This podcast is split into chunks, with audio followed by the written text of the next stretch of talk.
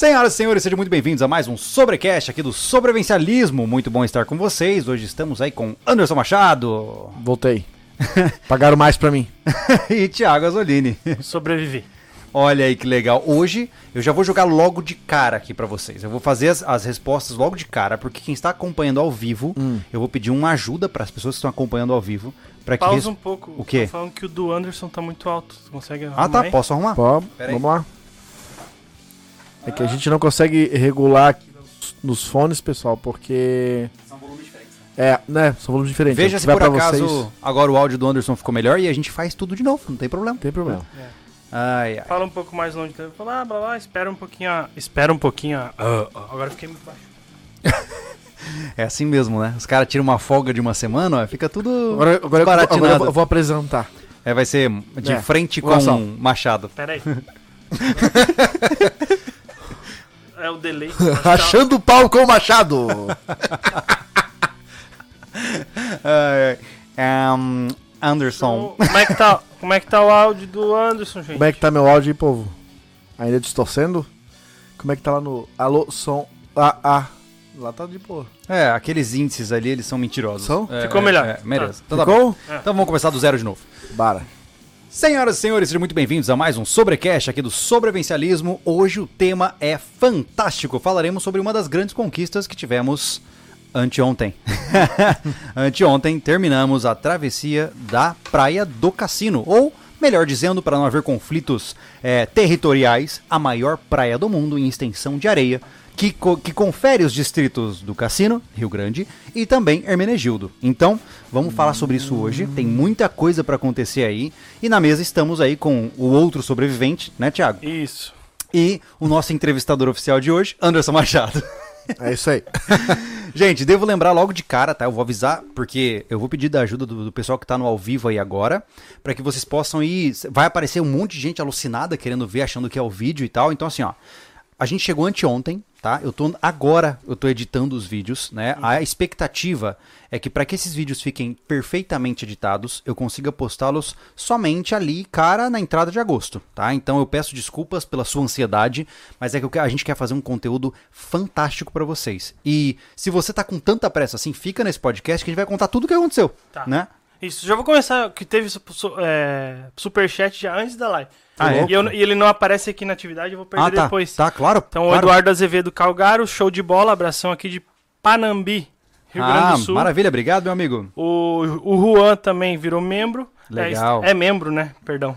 Há 20 meses já. E aí, senhores, tudo de bom. Maravilha. E o William Temp mandou o superchat pra nós e falou: incrível o que vocês fizeram. Muito parabéns. Maravilha. Então, lembrando pra vocês que vocês acompanharão uma espécie de distorção temporal no sobrevivencialismo. Porque, por exemplo, ah, daqui duas semanas vai sair um vídeo de uma pernoite que eu e o Thiago fizemos testando os equipamentos. Ou seja, ainda a gente não vai ter ido pra cassino. O bom né? é que vai ter bastante tempo pessoal esquecer esse bate-papo pra esperar o vídeo lá, né? cara? Exatamente. Então, assim, ah, haverá o, o podcast agora, ele é um spoiler pesado, a gente vai falar tudo o que aparece e o que não aparece no vídeo, né? Ah, porque eu acho que é mai- melhor fazer agora que a gente recém chegou, porque as histórias estão frescas Sim. na cabeça, né? Se a gente esperar todos os vídeos saírem, E tudo não anula o vídeo, cara. Não, de porque maneira o nenhuma. legal é a imersão do, do vídeo e não, conteúdo. não aqui o que vão falar, né? Cara, o que a gente captou de imagem vai dar um belo vídeo, vai ficar assim, ó, fascinante. Então, fiquem é, ligados, porque vai valer a pena, né? Mas, ô Júlio, vamos, vamos fazer o seguinte, né? É, eu também quero fazer perguntas pra vocês, mas é, como é que estamos aí de pessoal aí? Tá. Agora, Pera aí, aqui é meio. 924. Começou bem. Ah, 935 vamos- vamos- acho que tá vale, é, até pra gente dar um contexto do porquê que o Júlio atravessou a Praia do Cassino Uhum. Novo. Tu acha válido falar isso, cara? claro, vamos Eu lá. acho muito legal, lá. pessoal. É, tem um propósito, não era só.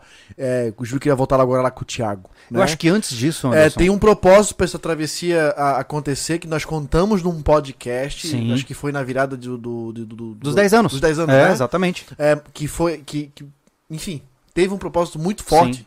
que o Júlio precisava ticar isso, né? É, Riscar da da lista. Mas é importante, antes disso, explicar que diacho de praia é essa. Né? Acho que tem gente que não sabe o que é Então isso. vamos falar né? primeiro, é, Júlio, vamos lá na sequência. Vamos falar o que, que praia é essa, Aham. né? É, o, o, ah, e o porquê. Sim. O porquê ela é tão desafiadora. E aí vamos porquê tu voltou na travessia, né? Claro, claro. Bom, gente, o que acontece? É, a maioria das pessoas não sabe, mas a maior praia do mundo Uhum. é brasileira. Olha que interessante, né? É, ninguém nunca parou pra pensar nisso, é muito louco isso, né? Entenda que é a maior praia do mundo em extensão de areia contínua. Como é que Tá. funcionam as praias pra vocês verem, pessoal? Tipo Florianópolis, é uma, é uma ilha muito pequena. Vamos estar lá como exemplo. Vamos estar exemplo a, a praia aqui da, da parte continental, já que é de frente Aham. pra Florianópolis. Vamos Tá. lá. Ah, você pega é, Governador Celso Ramos. Tá? Tem praia, tem várias praias do Governador Celso Ramos. Como é que separa as praias? Costões. O Só as costão pedras. é pedra, né? No cassino não tem isso. Não. No cassino, se não tivesse os arroios, que são as contenções pra rebater a maré. Os moles. Os moles, né? Sim. Ah, seria mais inteiro ainda. Até onde eu vi, até onde eu vi em satélite, se não houvesse um mole de separação do Brasil com o Uruguai, ela iria praticamente até Punta del Este. Isso. É, É, mas isso. só que ali no aquele mole ali, ele também separa uma saída de rio bem forte, né? Sim, é. Então tem uma série de fatores aí, mas assim, resumindo a história, tá? Ah, essa popularmente conhecida como Praia do Cassino, entenda que eu constantemente falo a cassino, porque eu tô reduzindo a palavra a praia do cassino. Então eu falo a cassino. Só que eu entendo que do cassino por quê? Porque é a região onde essa praia está. No entanto, eu já abordo logo de cara aqui, cara, rola uma treta nervosa entre o povo dessa região, porque todo mundo quer clamar o título sobre a, quem tem a maior praia do mundo. Sim. Eu entendo que isso é importante pra vocês, né? E eu não de maneira nenhuma quero desrespeitar. O que, que acontece? Parte dessa praia está no cassino. Parte da praia está no Hermenegildo. E parte da praia está no Chuí. Então o que acontece? Você tem três grandes municípios aí que estão é, pertencendo a esta praia. Então quando eu falo que é a maior praia do mundo, eu tô falando no sentido geográfico, independente das fronteiras que o homem colocou. Maior né? extensão de praia, né? Exatamente. e qual que é a pira dessa praia? Ela desce de Rio Grande, certo? Na, na Rio Grande, Rio Grande do Sul, né? Ou seja, a cidade de Rio Grande, e vai. Cidade mais antiga do Rio Grande do Sul. É, tem quanto que é? 300 e poucos anos? né? 286 anos. É muita coisa, né? Oito meses. Hum. 25 dias. Cara, Nesse momento. e Horário de Brasília. é uma praia que segue do Rio Grande até a divisa com o Uruguai, totalizando aproximadamente 232 quilômetros de distância. Sendo mais próximo de uma precisão, 230 quilômetros de distância, certo? Então imagine que você tem uma praia que tem 230 quilômetros de extensão. Né? Ou seja, se você começa aqui, você só vai encontrar o fim dela depois de 230 quilômetros. Muita gente não consegue conceitua- conceitualizar isso visualmente. É realmente uma reta infinita de praia. Quando você está na praia, é, mesmo com uma visibilidade, visibilidade perfeita de 20 km no dia, 30 km no dia, você não vê o fim. Ela é infinita, né? ela desaparece. Né? E é uma coisa impressionante. E essa praia ela começou a ganhar cada vez mais foco é, dos aventureiros mais pesados. Né? Por quê? É, diferente de uma montanha, né? Por exemplo, se você. é, caiu a nossa conexão ou só foi um- uma flutuação, né? Tá. É, diferente de uma montanha, quando você sobe numa montanha, você tem o cume, né? Você chega lá, pá, cheguei e tal, e depois você desce, né? Uma travessia convencional, você vai de uma cidade para outra, passa por várias paisagens, várias coisas. A travessia do cassino, ela é conhecida por ser exatamente o contrário de tudo isso, porque ela não tem nada. Ela é uma praia contínua de paisagem muito semelhante durante todo o seu trajeto, né? Então ela é conhecida como um desafio mais mental do que um desafio físico. É, na verdade, ela é mais considerada como um desafio do que uma, uma, uma travessia. Né? Porque não tem graça. né? Não tem um, um ponto alto de recompensa. Um, Ai, olha aqui, cheguei num. num como que era? Um mirante. Não, não tem isso. Né? Então isso começou a ganhar atração e começaram a aparecer uns relatos na internet né, de caras que querem fazer essa praia. Apareceu gente de bike, apareceu gente até com aqueles carrinhos de vela, De tá moto. ligado? De moto. E aí, claro, apareceram. Mas não só isso, né, Júlio? Ela Ah. também tem os desafios da inconstância da, da- das condições climáticas, né? Porque ela tá beirando ali a orla dela inteira pro Atlântico. É, o mar aberto. tá mesmo. muito próximo do é, Polo Sul, Sim. né? Sim. Então é um vento polar ridículo, É. ridiculamente frio. E não só isso, que é um lugar é, que o Júlio vai explicar ao longo da conversa, inóspito pra cacete, porque não tem civilização por vários e vários É. e vários quilômetros. É, na, na Cassino você tem algum, você tem alguns é, pontos assim de, de marco, né? Então, por exemplo, depois dos primeiros 60 quilômetros, você não tem mais habitantes, não tem mais movimentação humana. E depois só vai ter movimentação humana nos últimos 30, 40? Lá, É, dá, nos últimos. Não, é, não dá nem 30, pô. É, né? Nos últimos 20. É, alguma 25 coisa assim. E, e, assim, existe uma zona conhecida como a zona neutral, que é uma área onde do farol do Albardão, que é o último ponto habitado, eles dizem que é um dos pontos mais isolados habitados do país, né? Até a entrada de Hermenegildo, que é conhecido como zona neutral, uma área da marinha que fica entre o mar e uma lagoa, só. E você tem de um lado o oceano e do outro lado 5 quilômetros de deserto de areia até chegar a essa lagoa. Então não tem nada de nada, basicamente, né? Então o isolamento ele é completo e você realmente não tem nenhum tipo de apoio de nada. Lá, aí como eu disse, hoje, por exemplo, tem até a Ultra do Cassino, tem várias provas de difíceis lá. Mas eu, na época, quando eu conheci essa praia, eu falei, cara, eu quero fazer essa bagaça. Eu quero fazer essa praia e porque ela é diferente, né? Ela é diferente do que você vê. Não é uma montanha que você sobe. Tipo, claro, claro que isso é legal pra caramba, mas é, é diferente, né? Uma, uma parada assim, pô, imagina você andar por 5, 6, 7 dias constantes e, e assim, sem nada pra fazer e só tendo que andar e, e é um desafio, né, cara? Acho muito louco isso. E aí eu falei, pô, vou fazer. É que diferente de uma trilha, uma, uma coisa que envolve a natureza, geralmente as trilhas. As trilhas demarcadas, né? Que existem por aí afora. Ninguém vai pro meio do mato pra abrir uma trilha. Ele vai ter uma trilha demarcada. Sim. Geralmente, esses, tu vai com uma, uma- toda uma preparação como vocês foram, mas tem um quesito que vocês vão falar agora muito bem, que é da água. Uhum. Geralmente, como a gente foi, por exemplo, Pico Paraná e várias outras trilhas por aí, né, que a gente não foi em tantas assim, vão passar por córregos, cachoeiros e tudo mais. Se o cara faz uma parada, tipo, mais extremo, neve, cara, os caras consomem água, derrete do gelo. Uhum. Mas lá no cassino não dá pra marcar bobeira, por quê, Júlio? Porque É, tem pouca a água. É, né? a água é a grande escassez. A gente vai falar muito disso aí, né? Porque o Thiago, coitado, sofreu um monte com isso aí. Mas, mas eu ia finalizar dizendo o seguinte: aí o que aconteceu? Na época, 2017, eu fiz a proposta, né? Com um ex-sócio.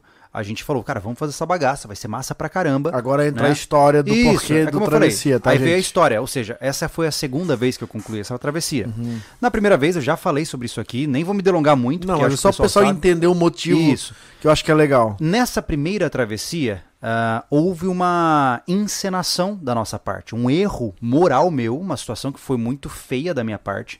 Por quê? O meu companheiro de viagem, ele desistiu.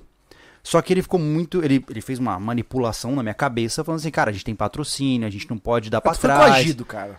Assim, eu não vou falar isso. Eu, eu, eu cedi a isso e ponto. Entendeu? Sim. Eu estava errado. E o que aconteceu? Ele me convenceu que seria feio ele aparecer como desistente dessa travessia. Então, o que aconteceu foi que eu atravessei a, a- a- a- toda a praia sozinho e ele aparecia em vários horários do dia com um veículo para poder fazer cenas de inserção comigo. Né? Então, o que aconteceu? Foi uma experiência terrível para mim. Porque eu editei isso e eu, eu, eu, eu tenho uma aversão à mentira e eu fiz isso e foi horrível pra mim. E eu fiquei com uma sensação assim de, de sujeira, sabe? Porque eu, eu menti. E eu não gosto de mentir, né? Tanto que é, é uma coisa assim que me perseguiu por muito tempo. Falei, cara, tá errado, pô, não posso. Aí a gente deletou esse vídeo do canal, né? Alguém fez reupload. O Júlio ficou E- tão incomodado com essa porra porque ele me contou depois de um ano, cara, que isso É? tinha acontecido. É? E nem eu sabia. Eu não contei nem pra minha esposa, pô. Nem pra né? Letícia. É. Então foi uma coisa assim que, cara, me consumia por dentro de uma maneira porque eu achava muito horrível. puto, cara, quando eu soube isso aí. É, eu achava horrível, assim. Eu falei, cara, por que, que eu aceitei isso? E, enfim, foi um erro. É como eu tô dizendo, eu não tô querendo clamar de, de humilde nem nada, não. Foi um erro meu, foi bizarro. E aí ficou essa parada na cabeça. Eu falei, cara, eu fiz essa bagaça, eu sofri pra caramba, fiquei com raiva, fiquei com vergonha de mim mesmo, fiz um conteúdo que ficou lindo, mas era um conteúdo mentiroso, e parece que virou um, um fantasma na minha vida. É que não entendeu? tinha como tu separar mais isso, né, Júlio? Porque Não. tu fez a travessia, Sim. mas Sim. tu editou de uma forma que não, não foi verdadeira, né? Porque tu fez. Exato, exato. Então, assim, Né? virou um, um poltergeist na minha vida, entendeu? E eu falei, cara, isso tem que desaparecer em algum momento. Eu, eu, eu, eu fiz uma promessa pra mim mesmo que eu tô abandonando este Júlio. Eu não quero isso. Eu não quero nada que me prenda a esses valores equivocados, essas escolhas erradas, né? E, e ficou, e ficou esse fantasma. E aí surgiu essa outra oportunidade, cara. Vamos fazer de novo. Chegou o momento, né? Depois de cinco anos, cinco anos ou seis anos, enfim, depois de cinco anos, chegou o momento. Vamos fazer esta praia de novo, né? E aí eu fiquei muito animado, né, cara? Falei, caraca, é agora. Agora eu vou fazer direito. Então, essa segunda travessia apareceu como uma, uma tentativa, uma tentativa para mim. Entenda que eu, eu faço as coisas para mim primeiro e depois para as outras pessoas, né? É, então eu precisava de, de uma redenção para o Júlio, uma lavagem de alma, de falar assim, ok, agora eu fiz do jeito certo, né? E eu também sentia que eu devia isso ao público, porque como eu falei, eu enganei as pessoas e eu não acho isso justo. Então eu fiz, foi uma espécie de redenção, um processo onde eu precisava construir algo de valor para essas pessoas e eu falar assim, olha, agora está bem feito. Aqui estão todas as evidências, né? E foi isso que guiou essa nova expedição, né, cara? Então, esse é o contexto histórico, né? E foi por isso que eu me submeti mais uma vez a essa jornada, né? É claro que a jornada ela não começou na praia, né? É porque é uma jornada, né? O Thiago sabe muito bem é, que a gente treinou muito, né, Thiago? Treinou, a gente perdeu bastante fim de semana, É. dias de inteiro de trabalho e depois ah, não tinha como falhar o treino, né? Era, às vezes a gente tava trabalhando, era aqui 9 horas da noite e tinha que terminar o treino, tinha que fazer o treino de subida, por exemplo, às 10 horas da noite, no frio, na chuva, que seja. É. Pra ti foi um pouquinho mais diferente. Foi dif- é, é, tu é um cara cascudão pra cacete. Que quando bota o nosso na cabeça, tu pega e vai. É. Mas tinha uma coisa que eu, desde o começo, eu fiquei assim, cara, vai ser diferente pro Thiago, que o Thiago nunca trabalhou com cargueira. Não. Foi a primeira isso- vez pra ele. É. É. Então, é, e o Thiago tava passando por um problema crônico que passa, né, É, nas eu- costas, né? Isso era um, um, um- um- um medo da equipe do, do Thiago dar problema na travessia, porque por mais que ele treinasse, que ele vai falar agora, desculpa ter te cortado, Hum, dos treinos, né, sequenciais que vocês fizeram, como seria como iria comportar seis, sete ou quem sabe no pior hipóteses, oito dias com uma mochila pesada nas costas? Porque tudo bem, é o menor dos problemas, é o menor até não acontecer. É. Se acontecesse que te- lidar ainda com o emocional, com a privação É. de conforto, Total. a água que vocês vão contar, porque, É, é, ah, sobre, não existe sobrevivência sem água, né? É verdade, não existe vida. Então era uma preocupação. Aí conta aí pra nós aí, Thiago. É. Não, a- quando a gente decidiu que ia fazer, gente ah, que eu ia estar junto, né? A o Anderson trouxe a mochila, que é a mochila que eu uso é a do Anderson, né? E aí o Anderson colocou é, 20 quilos na mochila. Um saco de, cinco, de 20 quilos de, de, de argamassa? Tu colocou? É isso, Eu né? vou te falar uma coisa que vai te deixar tu muito, muito tenso aqui. É. Aquela mochila era. Tu fez jus a ela, porque ela, ela devia ter atravessado a cassina naquela época. Era a Ela mesma- era, é. é, É a mesma mochila, cara. é a mesma mochila ela só, do, ela só andou de carro, mas. É. é a mesma Agora, mochila do é. desistente. Não, e aí ele colocou aqueles 20 quilos ali e, Thiago, só pra te ver como é que é. Como é, o Anderson Ah, eu botei assim, um saco de cimento e É. cola de azulejo. tem que. Pra te ver como tem que treinar, não é uma coisa que simplesmente tu coloca e sai. Mano, quando ele colocou 20 quilos ali, eu quase fui pra trás. Achei absurdo, É. disse, não tem como andar com isso aqui. Aí regula ali, regula aqui. E não teve mesmo jeito. Fiquei assim, cara, vou ter que treinar pra isso. E aí a gente começou o treinamento. É, três vezes na semana. Com peso, sem peso.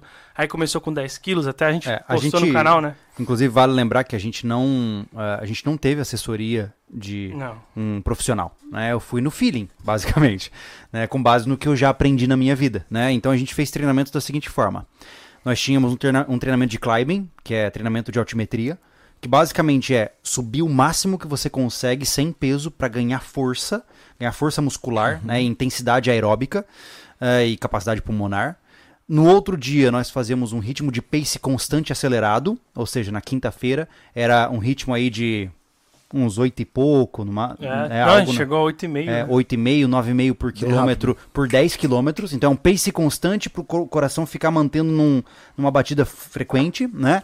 E no sábado a gente fazia o longão, né? Ou seja, a gente colocava a mochila com peso e caminhava. ah, a proposta, a gente começou, qual foi o primeiro treino? Foram 15? Foram 15 quilômetros. o 15 primeiro quilômetros. Os né? primeiros treinos, os dois primeiros. É, aí foi, e, a- e a proposta sempre ia aumentando, né? Isso. Então, ah, o treino de subida era 2 km, no próximo era 3, depois era 5, depois era 8. Então a gente foi intensificando a cada semana esse treinamento, né? E tanto que a gente filmou dois treinamentos no canal, a gente né? filmou um, dois, três, quatro treinamentos. Quatro treinamentos Quatro dentro do treinamentos. É, sobrevivencialismo. os que tiveram mais, é, Mais peso, peso, essas é. coisas assim. E a gente acordava às três e meia da manhã, no É. sábado, Uhum. e ia, né? É E verdade. até... Ah, ninguém merece. Porque o que acontece? Pra você treinar, pra você acordar três e meia da manhã, você dorme no máximo umas 20 horas. É. né? Você tem que fazer isso, senão você não treina, né? E você não pode tomar bebida alcoólica, você não pode comer nada pesado. Então, durante esses seis meses de preparação, cinco meses aí aproximadamente, ah, a gente se abdicou de muita coisa, né? É como eu falei, pô, quando foi a última vez que a gente fez um churrasco? Não fez, porque não tinha como. Não tinha horário pra fazer churrasco. Não. Entendeu? Porque era o treino, né? Eu tinha Então- que dormir pra treinar. E É, aí, é. Só tinha o domingo, por exemplo, pra ficar em casa depois do treino. tá? Descansando, né? Podre, né? Podre. Então, o problema, eu vejo assim, ó, que o problema de provas difíceis é que elas consomem a vida do cara mesmo, sabe? Você já começa a entrar na prova meses antes da prova chegar. Porque você já abdica de tempo com a esposa, de tempo com os amigos, de tempo pra, sei lá, jogar um videogame. Você foca, assim, ó, porque se você não focar. Porque assim, existem travessias, existem é, trilhas que o cara faz na boa. Ah, eu vou lá e faço, né? Esse tipo de travessia, a travessia da praia do cassino, ela não aceita migué. Ela não tem. Se você não treinou, se você escolheu equipamentos errados, você não termina. Não tem. Ah, eu dou um jeito. Não, não existe isso, entendeu? Aí eu vou no gás. Não, e principalmente, né, quando a gente começou a treinar, além de treinar, eu comecei a ver relato, né? Uhum. Relato no YouTube, relato escrito no Mochileiros, lá no blog. E eu vi que não era pra, pra qualquer um, sabe? Quem fez a pé. É, É. pass- passaram perrengue mesmo, né? Teve gente que precisou, pô, invadir casa pra poder sobreviver. É. Entendeu? O cara, É, a barraca do cara quebrou na tempestade, o cara teve que arrombar uma janela de uma casa lá de alguém que ele nem sabe quem é pra ficar dentro, pô. é. Então, assim, é, é- o problema é que nós estamos falando de uma travessia. O que acontece? Eu vejo assim, ó. É, por exemplo, Pico Paraná. É, você sobe, dorme e volta. Beleza. Se algo der errado naquela noite, você volta no dia seguinte, nos perrengues, mas você volta. Nessa travessia, você tem no mínimo seis dias de permanência. Se algo acontece de errado no segundo dia, você vai ter que carregar aquele erro por mais dias. E geralmente eles vão se acumulando. Entendeu? Então, se você comete um erro no começo da jornada, você vai pagar por ele todos os outros dias da jornada. E se você comete vários erros, você não chega no final. Entendeu? Se você não tiver com o mindset certo e com um uso extremamente técnico de todos os equipamentos, você não chega no final. O problema é que é uma conta que é. Não dá pra te voltar atrás de bobeira. Não. Porque se caminhou dois dias e fez 30 cada um 60, Uhum. qualquer problema, você tem 60 pra trás pra resolver. Exato. Exato. Se você entrar na zona neutral Uhum. e der um problema lá dentro, você tá na metade do caminho. Ou você caminha a metade Sim. pra resolver pra frente, ou a metade pra trás que dá na mesma. Ou você depende do acaso de Interesse? algum carro de expedição, algum cara passar e te. Do Só que assim, acaso. do acaso. O acaso. É porque assim, ó, é, essa travessia, ela muitas vezes motociclista passa, até, até os primeiros 80 quilômetros tem uma zona de reflorestamento, tem muito tráfego de caminhão, a- as pessoas vão ver isso É. no vídeo, né? Depois de um tempo vai minguando a quantidade de pessoas, né? Porque realmente é bem diferente. Por isso que eu digo assim, é, tem que, igual o Thiago falou agora aqui, viu? Blogs e vídeos e tudo mais. Tem que ir. Tem que ir no aconselhamento, vou dizer dessa forma, tá, pessoal? Do aconselhamento certo. Uhum. Vou trazer o mesmo exemplo que, igual quando a gente foi pro Paraná, tu já tinha ido na metade, Uhum. né? Por mais que eu, que eu fosse confiar até onde tu foi, como ele também confiou, Uhum. um apoio moral contigo ali. Ele fez, Uhum. lá, fez a tarefa de casa dele, né? Tu já tinha a tua experiência, ele não tinha ainda. Sim. Né? Eu não ia contar só com isso. Ele, né? Foi atrás dele. A tua É. sim. que tu precisava pra tua autoconfiança. Uhum. Eu vi os vídeos do, do Pico Paraná e eu acho um risco ver vídeo errado. Tipo, eu vi mu- muito vídeo de moleque subindo de chinelo de dedo, de tênisinho com bermuda. É. Tá ligado? Por quê? Porque lugares, eh, lugares assim extremos mudam constantemente o clima. É. E aí, se você não vai preparado, meu irmão, É, ah, eu vou, assim, dar, eu vou dar um tiro, um ataque de ida e volta no Pico Paraná. Vamos botar o Pico Paraná, que é a maior montanha do sul do Brasil, Uhum. tá? Cara, fechou um nevoeiro, meu irmão. É. Com minuano lá caiu lá que não se enxerga mais nada. É. Tá frio, começou a bater queixo, tá de bermuda. Como é que tu volta? Não tá com uma mochila, não tá com água. Ainda água tu vai, sabe vai chupar a falar? folha e ainda vai ter água. Mas sabe o que eu vou te falar que assim, ó, para a travessia do cassino, você não vê esse tipo de vídeo. Porque não existe. Eu- é uma pessoa que começa Por isso. assim, ela não termina. Por isso É. que não tem. É. É. Aí que tá. É, não tem como se é, preparar do jeito errado pra lá. Claro, tem uma coisa que não tem como preparar. Você estava, por exemplo, quando vocês viajaram, mandaram pra mim lá no WhatsApp. Tu, tu mandou. Vamos pegar três dias de vento a favor. Sim. Porra nenhuma. Pegaram o primeiro, o segundo já mudou, né? O segundo, né? É, é, a gente vai entrar Cara, na não- travessia. Cara, hoje. isso é coisa que não tem como se preparar. É. tem que se preparar mentalmente para se lascar. É, exato. é. Você Né? se prepara para o pior cenário. E assim, é, muita gente é, se equivoca. Porque o que acontece, cara? É, é muito fácil você entrar naquela pira de ai, Nutella e raiz e tal. É aquela coisa. Você vai subir o Everest, tá? Você vai com uma mochila hélice dos anos 80 e uma, um exército, um, uma roupa camuflada do exército subir o Everest? Não vai. É igual o Everest. Por Certo. exemplo, assim, ó, vou te contar uma coisa. Eu tava vendo. Eu acho que o Pedro Roque eh, fez um- uma postagem. Hum, O Pedro Roque tá no nosso portal. A gente passou três dias, eu e o Gustavo, com ele lá no Paraná. Na base dele, gravando com ele. tem muito vídeo é bom um lá. dos maiores É. monta- montanhistas do Brasil. Duas É. vezes Mosquetão de Ouro, que é uma premiação bem decorativa para quem é montanhista, né? É um reconhecimento muito grande na área. E ele postou uma foto, Júlio e, e Thiago, de uma de toda a preparação para uma dessas montanhas lá no, Nepal, no Nepal. sim. Porque é, vamos imaginar o mesmo cenário do cassino, só que lá é neve e é um acesso muito complicado Sim. por causa do frio, Sim. altimetria. Não dá para errar. Não. O cálculo tem que ser exato. É. E ele já tinha me disse, cara, é uma preparação ferrenha, tem que calcular muito. Não dá pra comer um biscoito fora da hora. É, então isso aí, Entendesse? cara, é uma coisa assim, ó, eu sinto que existe uma barreira, tá? E eu não quero soar, é, tipo, arrogante aqui, tá?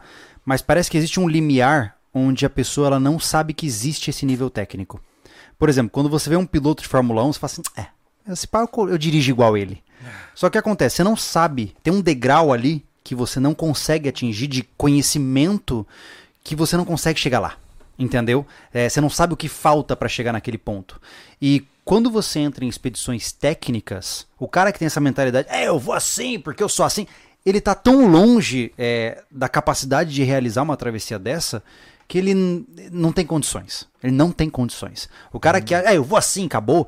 É, um, é o tipo de cara que ele ou ele desiste, ou ele pode passar mal, ou ele pode morrer. Ou ele entendeu? não vai. Ele Ou só ele não fala. vai, é.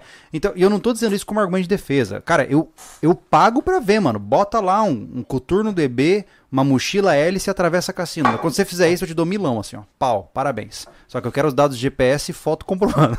Porque, assim, é, A foto do É pé um- no osso, né? é porque é um, é um, spa, é um momento, é, esse tipo de travessia, ela exige uma ancoragem tecnológica, entendeu?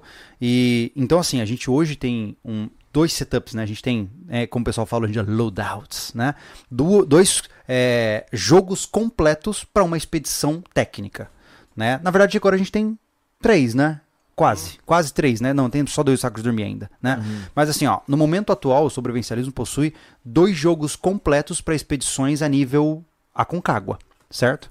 Que são mochila cargueira, fogareiro específico, é, a, a vestimenta específica. E nós estamos falando de equipamentos que são caros mesmo, não tem jeito. É, é aquela coisa, ai, mas é. Ai, eu nunca vou fazer porque eu- é caro. Mas, cara, tem coisas que são caras.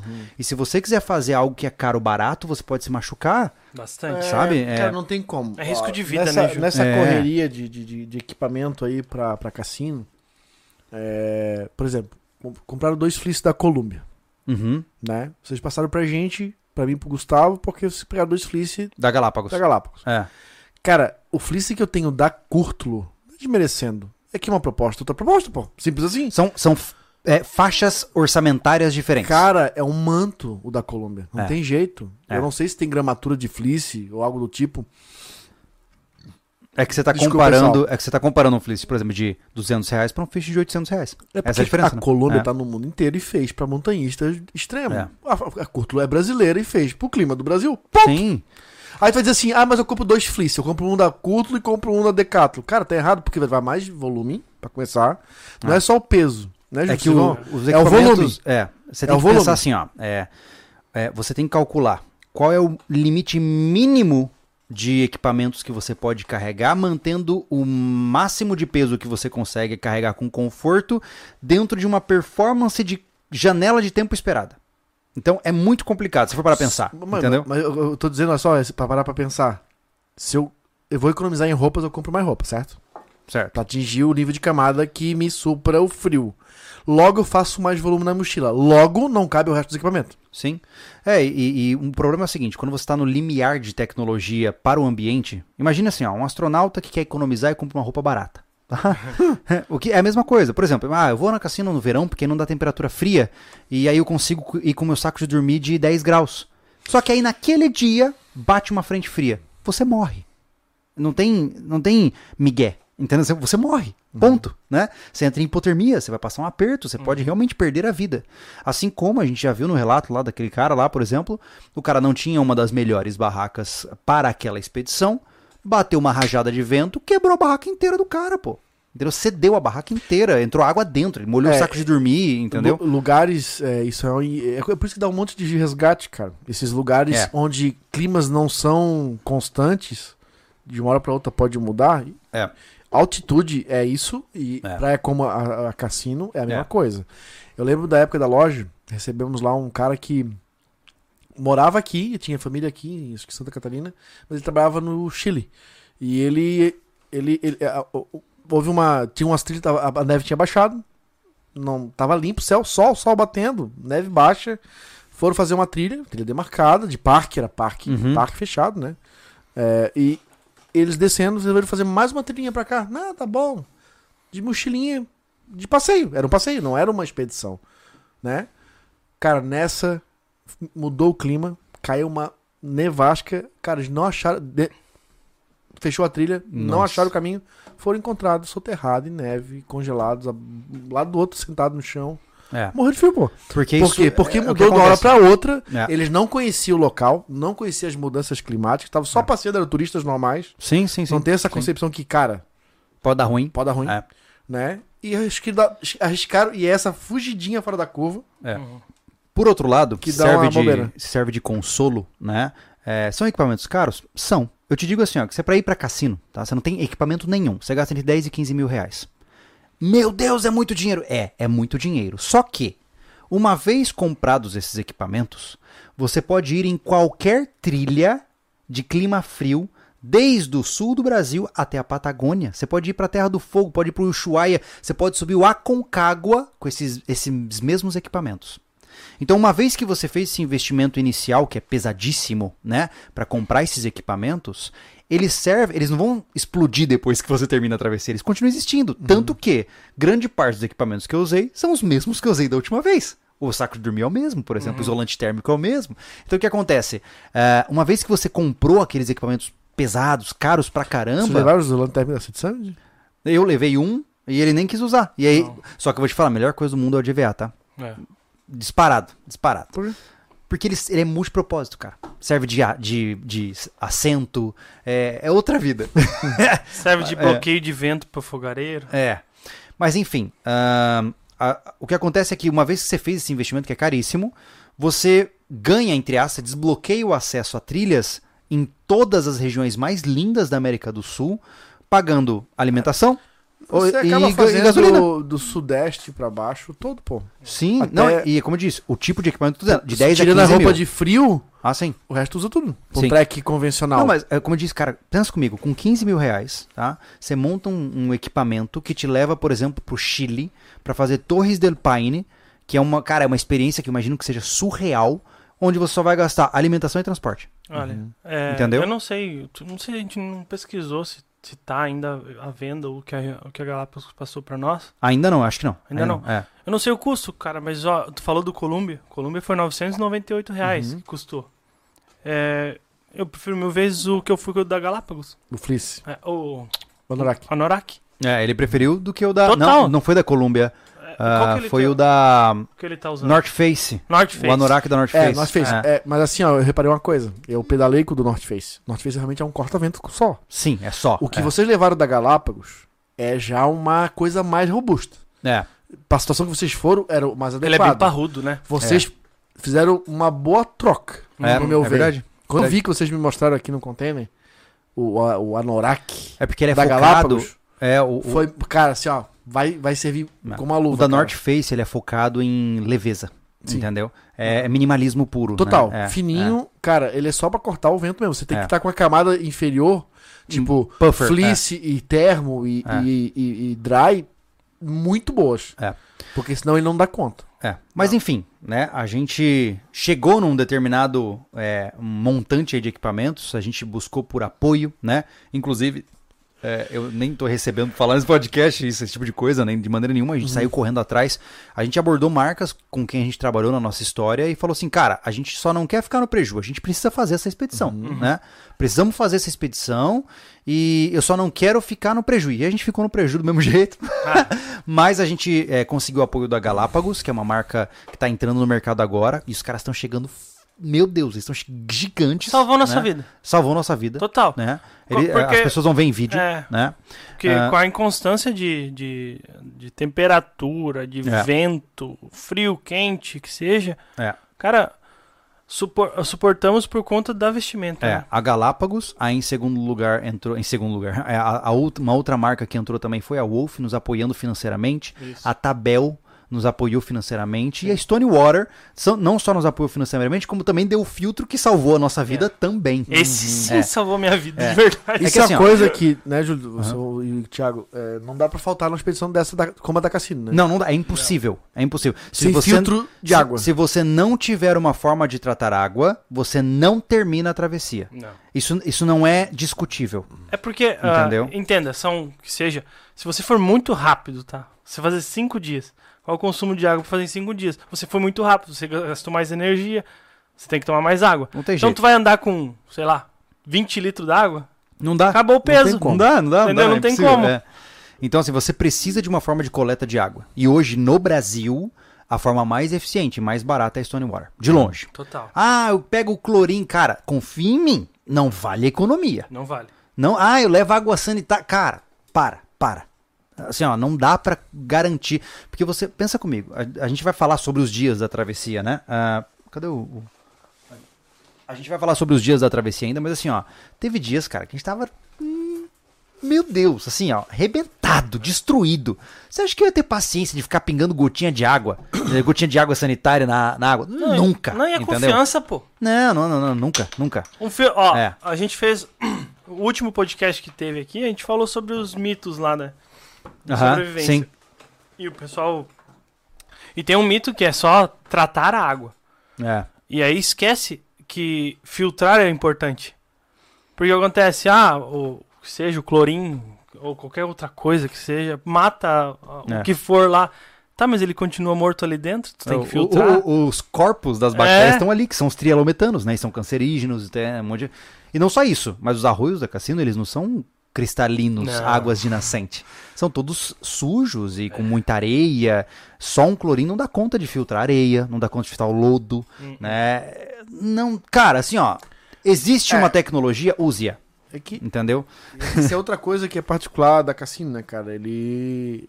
Ah, os arroios são filho de, filho de rios e rios e rios. É da né? lagoa, né? Lagoa Mirim, Lagoa então, Mangueira. É, pode passar por vários lugares de, sei lá, construções, moradias, indústrias e, cara, Sim. pode estar só o ódio ali, tipo, o É. capeta esperando pra puxar o- a perna, né? Tá, olha É. só. Só vamos estipular aqui, pessoal do Rio, de Rio Grande, da região. Nos desculpe, mas é a travessia. É Entendeu? a praia do cassino, É. a expedição do cassino. Não entra Quando nesse gente- mérito do do cassino. Quando a gente, A gente resume não vai para... se importar com isso. Quando Desculpa. a gente resume para a cassino, nós estamos reduzindo uma frase que é a expedição da cassino, do cassino, ou a praia do cassino. Então, eu sei que vocês ficam bravos quando a gente fala a cassino, mas entenda que não é por mal, é porque a gente está reduzindo a sentença, É. tá? É, eu peço que vocês superem esse desconforto, porque é mais fácil pra gente falar aqui. Exato. Se eu ter que ficar cuidando disso, cara, eu não vou conseguir falar direito. Não dá. É que o povo lá é bem, tá ligado? Eles querem Não. tudo direitinho, né? Eu entendo, eles estão no direito deles, mas é. Eu não consigo, peço desculpas. tá? É uma, é uma falha minha. mas enfim, uma outra coisa importante, né? Antes da gente entrar na travessia propriamente dita, ah, a comida, né? Cara, se existe uma coisa que pesa horrores, é comida. Hum. Então, assim, você não tem opção. Porque você vai levar com um cacho de banana e um saco de arroz e Não, feijão? e não dá pra levar comida convencional. Não. Uma por causa do peso, outra por causa do preparo. Você É. tá numa limitação de utensílios de cozinha. Como é que você vai preparar? Um arroz com uma calabresa frita, ou sei lá, vai fazer uma outra coisa É. que precisa de duas panelas, não dá. É, eu não, eu Uhum. não vou. Não vou. pro- como é que fala? proibir esse tipo de comida, porque a gente viu o relato que os caras passaram, né? Não, tem, tem cara que Mas- leva panelinha com É. arroz e tal. Eu acho, assim, eu acho parabéns. É, Sim, parabéns. Mas, só que É. o propósio do cara, ele quer comer uma comida como normal. Exato. A Mas- gente tem que proteger muito bem aquela comida. É, o maior Só que assim, ó, problema, o, o apoio que a gente já recebeu da Life Outdoors com a com a comida leofilizada, que já era protegida, né? Que ela era no saquinho, a gente não precisou prote- proteger ela. A É. gente tacou pra dentro É da assim, ó, mochila. pra quem não sabe, né? ah, as comidas liofilizadas, elas são como se fosse assim, ó, você pega uma refeição pronta e você, de forma criogênica, né? Pega lá nitrogênio e tal, e você suga toda a água daquela refeição ah, sem tirar os nutrientes, etc. Então o que acontece? Ela fica seca, toda desidratada, né? E compacta. Aí você fecha ela em vácuo e bota num pacotinho. Aí pra comer, você abre esse pacotinho, bota água quente, espera 5 minutos, aí essa comida vai se reidratar e você consome ela dentro do saquinho mesmo. Cara, é a melhor coisa do mundo. Por quê? Porque você não suja a sua panela, entendeu? Você não precisa Aquilo nem... é muito prático. É muito prático. Entenda que você está levando uma comida desidratada praticamente, pode, vamos dizer assim, para você entender, desidratada. Então o peso diminuiu drasticamente.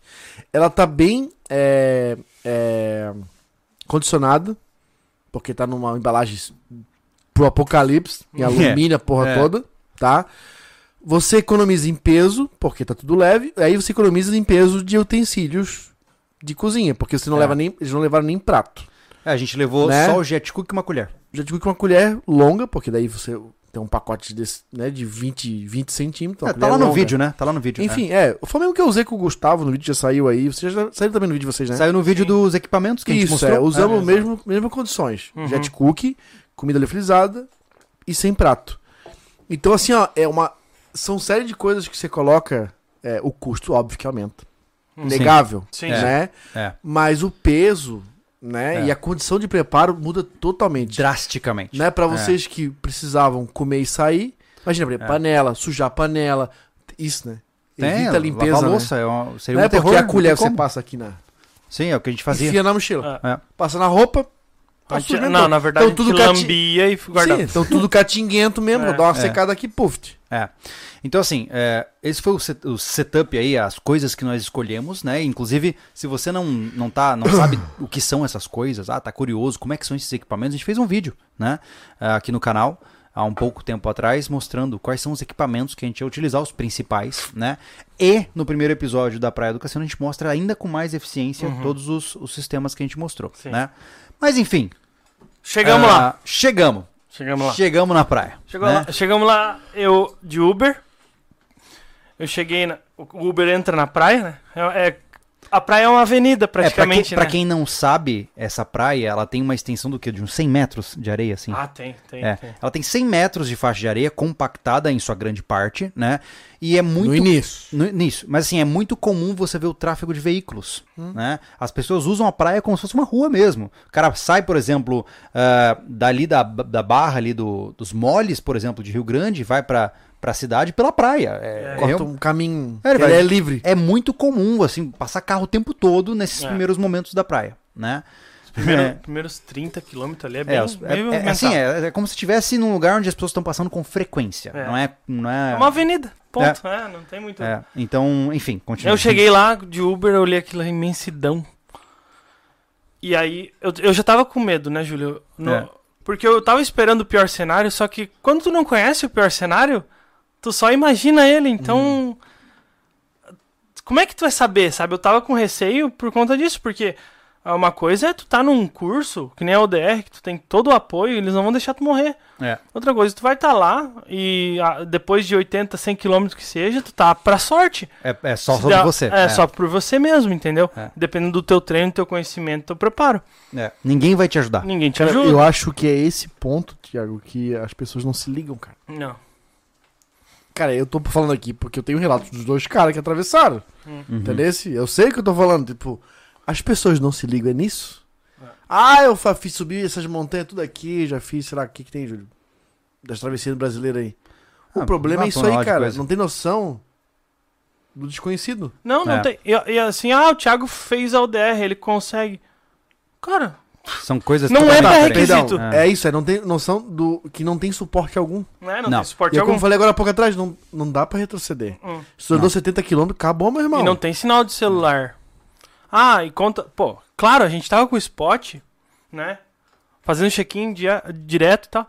Mas, ô amigo, vamos ver, na cidade normal, cara, pra chegar a socorro, às vezes é uma, uma vida. Tu imagina 100 km de distância. Ah, Qualquer acidente É, grave se- é game over. É, se acontecer. É a realidade, eu não tô dizendo que, po- que vai acontecer, mas é o que é, gente. Se, se tiver algum. Se der um mal súbito lá e tu vai ficar. Você morre. É? É. Se Não houvesse uma tempo. parada cardiorrespiratória, da onde sairia um, um águia? Seria de Porto Alegre, eu acho, né? eu não tenho. chegar ah, lá, sei, do Rio Grande do. Sul eu não. Eu não conheço É? nada. É. é. Mas assim, é como eu tô dizendo, você faz uma aposta. É. Você é, aposta que você vai dar conta de se manter vivo. Porque não dá pra. Assim, ó, saiba que em travessia, se você tiver qualquer coisa urgente, você vai morrer. Se, sei lá, do nada, você tem o azar de achar uma serpente no meio da praia, ela te pica, você vai morrer. Se você tiver uma parada cardiorrespiratória, vai morrer. Uma crise alérgica, vai morrer. Não dá pra salvar, não tem tempo pra isso, entendeu? Então você faz uma aposta pro destino e você diz, eu vou fazer, né? E, a- e você coloca suas vidas só na sua mão. Uma travessia como essa é, é- a de- depende diretamente do Thiago e do Júlio. É, então, você desenvolve uma, uma atenção muito próxima com o outro e vice-versa. Entendeu? Então você tem que é, constantemente olhar isso, tá bem? Como é que tá? Ah, isso aí. Ah, tá, tá bebendo água. Constantemente um monitorando a saúde do outro para que você. Porque, cara, é muito comum o cara pode entrar num buraco e você não vê, pô. De repente o cara tá pirado ali, alucinando, desidratado, e você tá ali achando que tá tudo bem. Então você tem que estar sempre nessa sincronia de cuidar a- a- o estado mental, a saúde física do seu amigo, porque é só você e seu amigo. É. Não tem outra opção. Porque Entendeu? assim, ó, você tem que estar preparado, porque ou ele vai se tornar o fardo pra te carregar, É. ou, ou tu tá preparado pra simplesmente largar ele e continuar, Exatamente. entendeu? Então é isso, cara, por isso que um tem que cuidar do outro. O Júlio tava tomando pouca água, cara. Eu tava tomando muita água. É. Um começou a falar pro outro, cara, já bebeu água? Ô, Thiago, tá tomando demais. Daqui a pouco não tem mais. co- Ele começou a falar isso, ó, a gente vai ter que parar nesse arroio aqui, porque tu tá com o teu, a tua hidro vazia. É isso, entendeu? É. O cara tem que ficar monitorando um ao outro. É, a gente falou muito sobre a questão de. Aí já vai mais avançado, né? Mas é sobre fa- o que falar um pro outro também. É, é, é- isso é questão de tato, de comportamento, né? É. Isso é questão de. Isso eu acho que é bom ter um, um pré-requisito, algum perrengue na tua vida. É. Porque, pra tu saber como entrar dentro de si, como ver que a pessoa tá se comportando de uma maneira que É. não é legal, tu perceber isso, entendeu? É, a pior coisa que tem é você ir com uma pessoa que ela, ela não ela não sabe lidar com, como eu falei, né? Ela não sabe lidar com o perrengue e o desconforto. É. Porque tem gente, cara, que na hora que o bicho tá pegando, ele, ele fica irritado, ele vai te ofender, ele vai te atacar, ele vai te culpar. E se isso acontece numa travessia como essa, cara, desanda tudo. Desanda tudo, né? Então, é, é como eu disse, a gente vai contar a travessia, né? Mas é, houveram momentos assim que, cara, a gente tava no fundo do poço e não, tá tudo bem. Porque você sabe que o outro precisa ouvir que tá tudo bem, É. entendeu? E tem que ter essa sensibilidade, né? Mas enfim, a gente começou a caminhar, fizemos a- o primeiro dia ali. é, o primeiro dia ele foi muito interessante, né, cara? Foi. O primeiro dia ele foi um Foi, choque. Foi, foi um choque de realidade. É, é. Porque a gente foi pomposo, tá? Eu, eu, pelo menos, a, eu vou falar por mim. Você tá, sentiu isso? Fui pomposo, porque acontece. Fizemos lá trinta e tantos quilômetros subindo e descendo. Cara, no reto eu vou arrebentar. É isso. Eu não falei com, não, não tava com tanta prepotência assim. Mas ah, falando Aham. bem pobre nessa questão, eu acho que eu vou arrebentar. Subindo e descendo eu fiz 33 quilômetros e não, não passei mal. Uhum. Só cansei. Cara, a gente começou o dia com 5 km de vento a favor. Então, quando tu anda, não, não parecia que não tinha vento nenhum, entendeu? É, foi um pau brabo, né? É. É, Foi um pau brabo. Eu, eu não, não encarei dessa forma, eu encarei com. Veremos o que você vai dar pra mim hoje. É, isso, né? É por que vocês acharam isso, do Thiago, principalmente? Não, eu realmente. Por que, que foi, que- foi um pouco diferente do que tu imaginou? Porque na prática aconteceu o quê? Com 30 km que a gente fez no primeiro dia, eu tava morto e com o joelho machucado. Hum. E. E, eu tipo, tava fazendo treino de os 30 treinos, km os de treinos subida e descida. 30 km com altimetria, ele de boa. Tava de boa. Né? Aí eu disse, caramba. E Tá, aí, Mas tu acha que isso já foi uma reação psicológica ou eu física? acho que foi psicológico. Pois é, porque não, não faz sentido. pô. É, eu acho que foi psicológico, porque quando eu entrei na praia, né, Deu um ba... Eu vi que ele Eu ficou, olhei assim. ele ficou baqueado. eu olhei pra praia e eu disse, tô, é, é, não dá pra explicar, não sei muito, É. sou muito bom com palavras ainda, né? Então eu olhei, cara, que negócio imenso, É, não. sabe? E aí vem toda a realidade pra ti, ó. Tu. Isso é perigoso. Eu falei assim, mas vamos lá. Eu respirei fundo, cara, vamos Hum. indo, tal. Pisando no, pisando no duro, mas de repente a, a areia tem algum comportamento diferente do, do paralelepípedo, da, É. da estrada de chão, do asfalto, entendeu? Eu não sei o que aconteceu, é que me penou mais os 30 primeiro, primeiros quilômetros que a gente rodou, né? É, é eu, eu já. É aquela história, né, cara? Quando você, quando você já passou pela prisão, você sabe como a prisão é. então eu, eu, eu encarei o começo da jornada ressabiado, porque eu sabia que era só o começo, e eu sabia que eu não tinha controle de nada. Né, Quando você entra na cassino, a gente vai falar sobre isso, que a cassino era um organismo inteligente. É uma, é uma vida alienígena.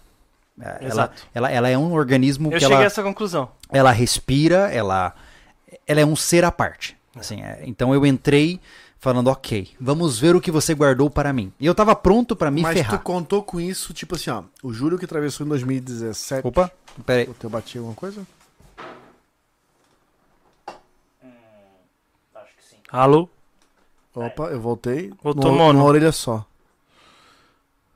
Pode falar. Na, a, a, a, Mono. A, a, a mono, mono. O estéreo mono. Aí, Aí.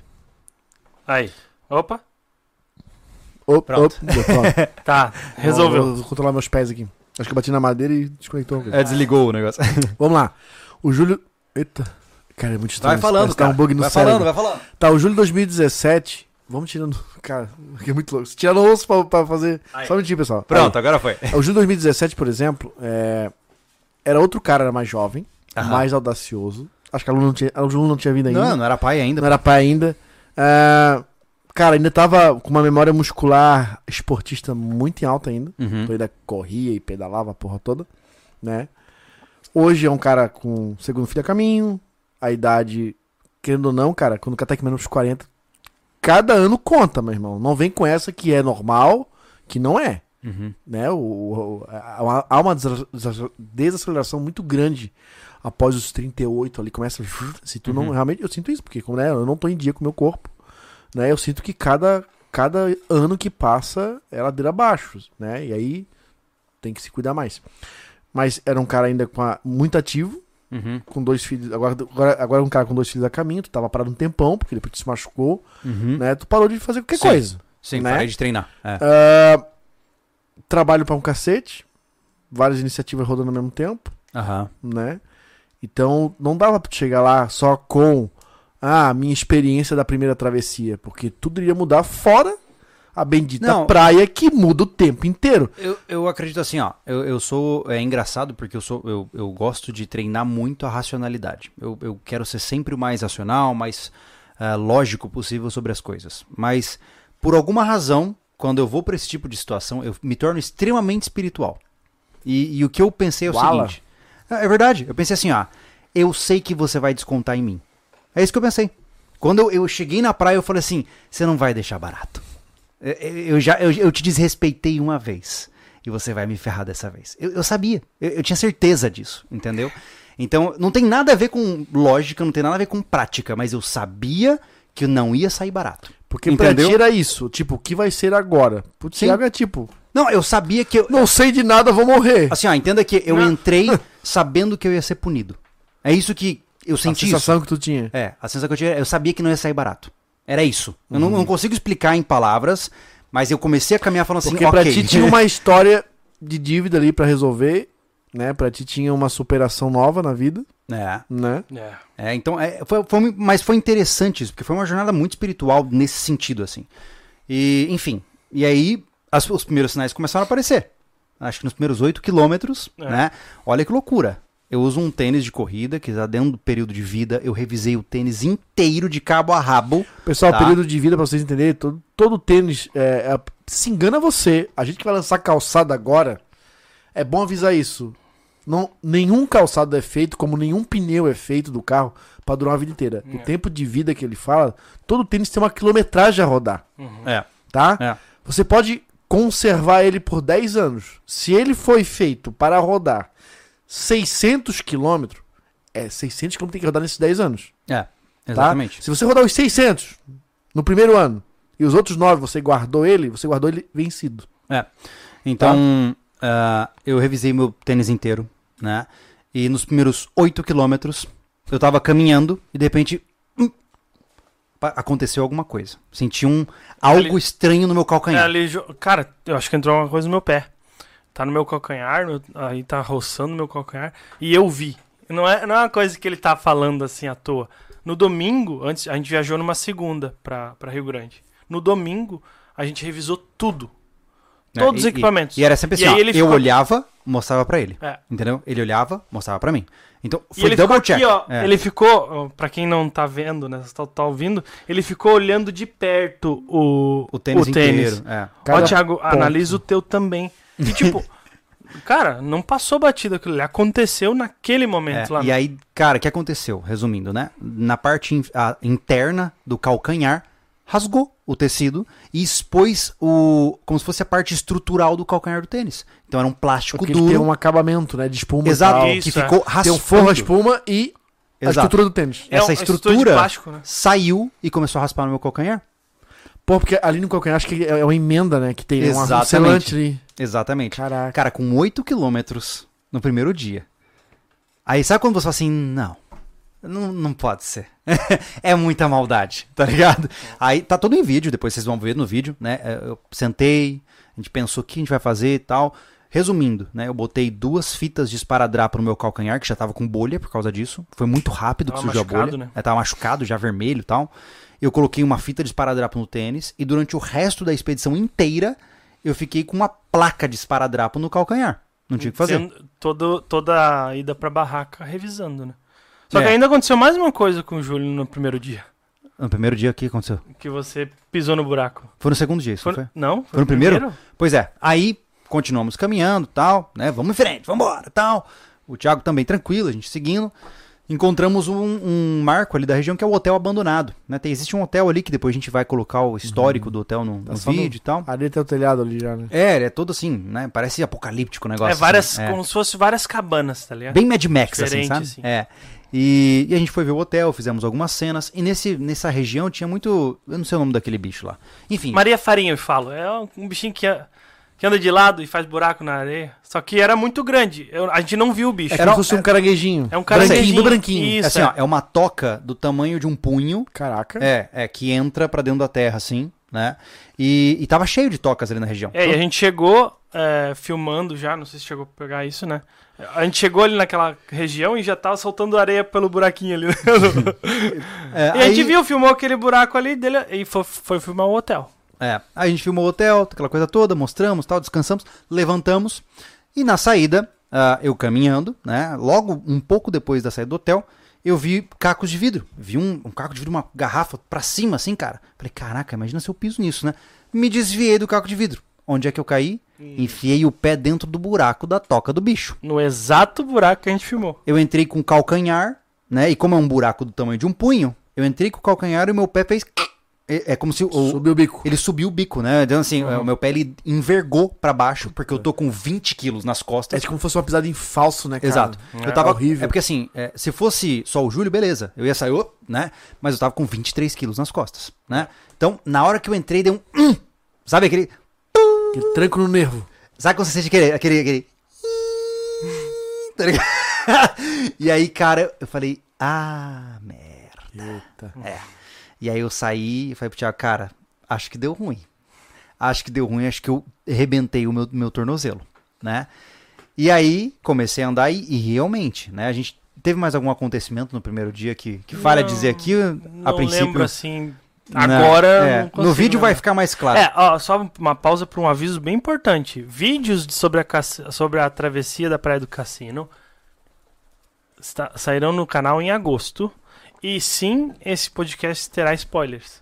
Muitos Já tá. spoilers. Muitos Meu spoilers. Deus, tá? tá rolando. A gente não é um vai se spoiler. acalmar. Esse vídeo, é, esse podcast, É um será um- spoiler. é um spoiler. É. Ponto.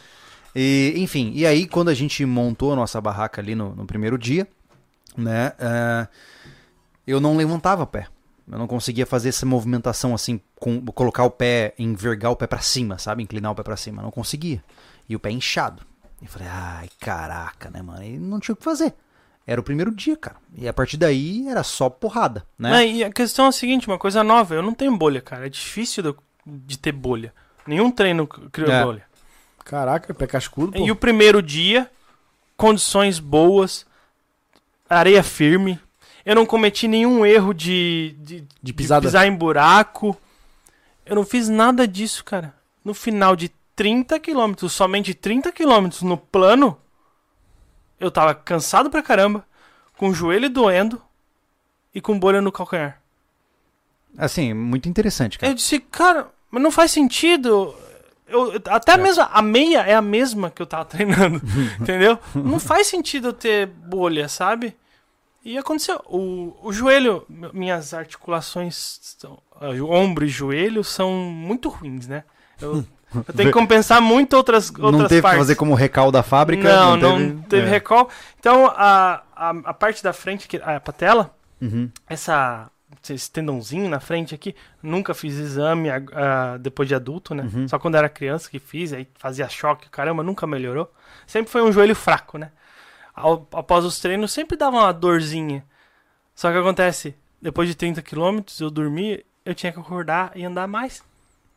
E eu fui começou desde o primeiro Começou dia, acumular. É. no primeiro dia, o joelho doendo. E aí, assim, lembre-se que, que a gente termina o primeiro dia, né? E você tem que montar sua barraca. Né? A gente entrou pra dentro das dunas ali, pra não não ficar próximo da praia. Montamos a barraca, né? E assim, não tem banho, né? Não tem uma cerveja gelada, não tem uma Coca-Cola, né? Então você monta a sua barraca, né? E como é que funcionava o sistema? A gente montou a barraca juntos, né? Primeiro dia foi tudo desajeitado, né, Todo cara? A gente demorado. demorando pra morrer. Morreu uma luz. Ah, a gente desajeitado, lutando pra montar aquela barraca ali. E aí, cara, como é que funcionava? Eu ficava do lado de fora, mandava o check-in do spot e o Thiago tava dentro já fazendo a higienização dele. Ou seja, tava tomando um banho, banheira, hidromassagem, né? Isso. Basicamente. O que, que é o banho na cassino, gente? É nada mais do que lenço umedecido. Só Cê- lenço umedecido. Assim, e eu não vou ficar com pudores aqui, eu imagino que vocês são seres humanos e têm as mesmas partes e genitálias que eu, até onde eu sei. Isso. Ah, e assim, é bem isso mesmo. Você vai pegar lenço umedecido e vai esfregar em todas as partes que soam do seu corpo, que ficam fedidas. E é isso. Virilhas e regos. É isso, virilha, É isso. axila, é, genitália. Eu, é eu- isso. Eu, exagerava. Eu passei, eu cheguei a passar no braço, na barriga, no pescoço, na cara. É, enfim, é exagero mais- do maluco. Mas eu tava limpinho, né? Aham, é, tava Cheirosinho pra dormir. super limpinho. Super limpo. Aí uma vez que ele terminava, eu entrava na barraca, também me higienizava e tal, e a gente trocava a roupa e a gente cozinhava dentro da barraca, né? Porque, hum, cara, você sabe como é praia. Praia sempre tem vento, sempre tem areia. E é muito então, frio, cara. Aí que entra a questão da barraca grande. Ah, muita gente no vídeo lá dos equipamentos, ah, mas essa barraca é muito grande, ela é muito pesada. Cara, eu fiz a minha primeira travessia com aquela barraca bivac da, da acho que era da Náutica, lembra? Era um sarcófago. Eu não conseguia ficar sentado na barraca. Cara, a primeira da a primeira travessia, é. Eu não lembro o nome daquela barraca. Fez com a Nepal. Não, não, não. Esse foi o, o amiguinho que fez com a Nepal. Eu fiz com uma sarcófago azul, pequenininha. Eu não vou lembrar o nome dela, tá? Trilhas e rumos, pô. É, da Trilhas e Tu Rumos, né? fez com aquela, Júnior. Eu fiz com ela, é. Eu não, não dava nem pra sentar nela. Era só pra entrar e dormir. era muito pequeno. É, mas era 1.7 quilos, né? Ela era muito leve, entendeu? Então eu peguei ela pra isso. Foi um péssimo erro. Por quê? Cara, você se ferra caminhando o dia inteiro. O que você precisa é ter um momento pra se reorganizar, se limpar, dormir com tranquilidade, cozinhar com tranquilidade. Então a gente chegava, abria o avanço, abria não, né? Montava a barraca e no avanço da barraca a gente cozinhava. Cozinhava ali, fazia as nossas comidas, aquela coisa toda. Terminou de cozinhar, fechava a barraca, cara, cada um do seu lado. A gente nem se, nem se, nem, nem se encostava, assim. A barraca é enorme. Eu, eu desmonto a minha É mochila pra inteira. quatro? Cinco. Não, ela, Ah, ela, é, três. ela é três. é. Só que assim, eu conseguia colocar todas as coisas da minha mochila de um lado, ele colocava todas as coisas do outro, e a gente ficava com os dois sacos de dormir no meio. E ainda assim tinha um palmo e meio de É, distância é entre uma a mansão, gente. é uma mansão. É grande, é grande. Era Não, uma maravilha. Mas é- trocar de roupa é bom que você fica em pé dentro, É, quase. Exato, é, você consegue ficar. Você É fica- de joelho, joelho, né? Assim. É. Não, tipo, dá pra ficar corcunda vestindo Sim. uma calça, que Dá. isso é legal. Que é das coisas mais chatas que tem é É. botar uma calça na barraca, né? Não, e tem outra coisa. É, você tá falando de uma praia que tem rajadas de vento de 80, 90 km por hora, pô. Às vezes Às acontece vezes bate isso. Se você pegar uma barraca com estrutura frágil, ela pode ser levada. E assim, pensa comigo, você já pensou que infâmia, cara? Você tá treinando, gastando grana, vai até lá, pô, você economizou na barraca, ela quebra, você tem que voltar pra casa, pô. Sabe? É, é complicado, né? Então, ah, no caso a Himalaia que nós escolhemos, ela pesa 5 quilos e pouco. Só que beleza, entre duas pessoas é dividiu, é, 2,5 o para peso. cada um, né? Só que ela tem aquela estrutura de glue é, hexagonal, né? Então ela tinha muitas varetas de estrutura, tanto que o vento foi uma maravilha, assim. A gente nem sentiu o vento, né, cara? E dormimos tranquilos, né? Amanhece o segundo dia, chuva. Chuva. Chuva e maré alta. É, verdade, verdade. A gente não, não sabia da maré alta, sabe? O que acontece? Nesse dia, a gente, a gente viu que. Qual que era o nosso norte? Chegar no final do dia pra uma barraca confortável.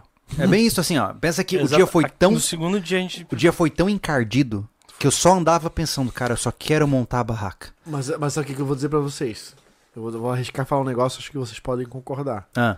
Essa barraca fez toda a diferença na moral de vocês. Total. Total. Por quê? Total. Quando vocês montaram ela aqui, que a gente gravou o vídeo de preparação, Aham. tá? Recomendo você assistir o vídeo da, da preparação da mochila deles. Você fica confortável dentro dela. É uma casa. Ela é uma casa, pô. Por É. exemplo, se você tivesse ido com a micra, estão colado Não, não, não. aqui, ó. Não. Sabe, é- é você deitado. Não dá pra ficar sentado naquela barraca, a cabeça encosta em cima. É. E sem contar, e sem Então, contar que por isso iam que ter vocês- que- duas montagens. né? Isso.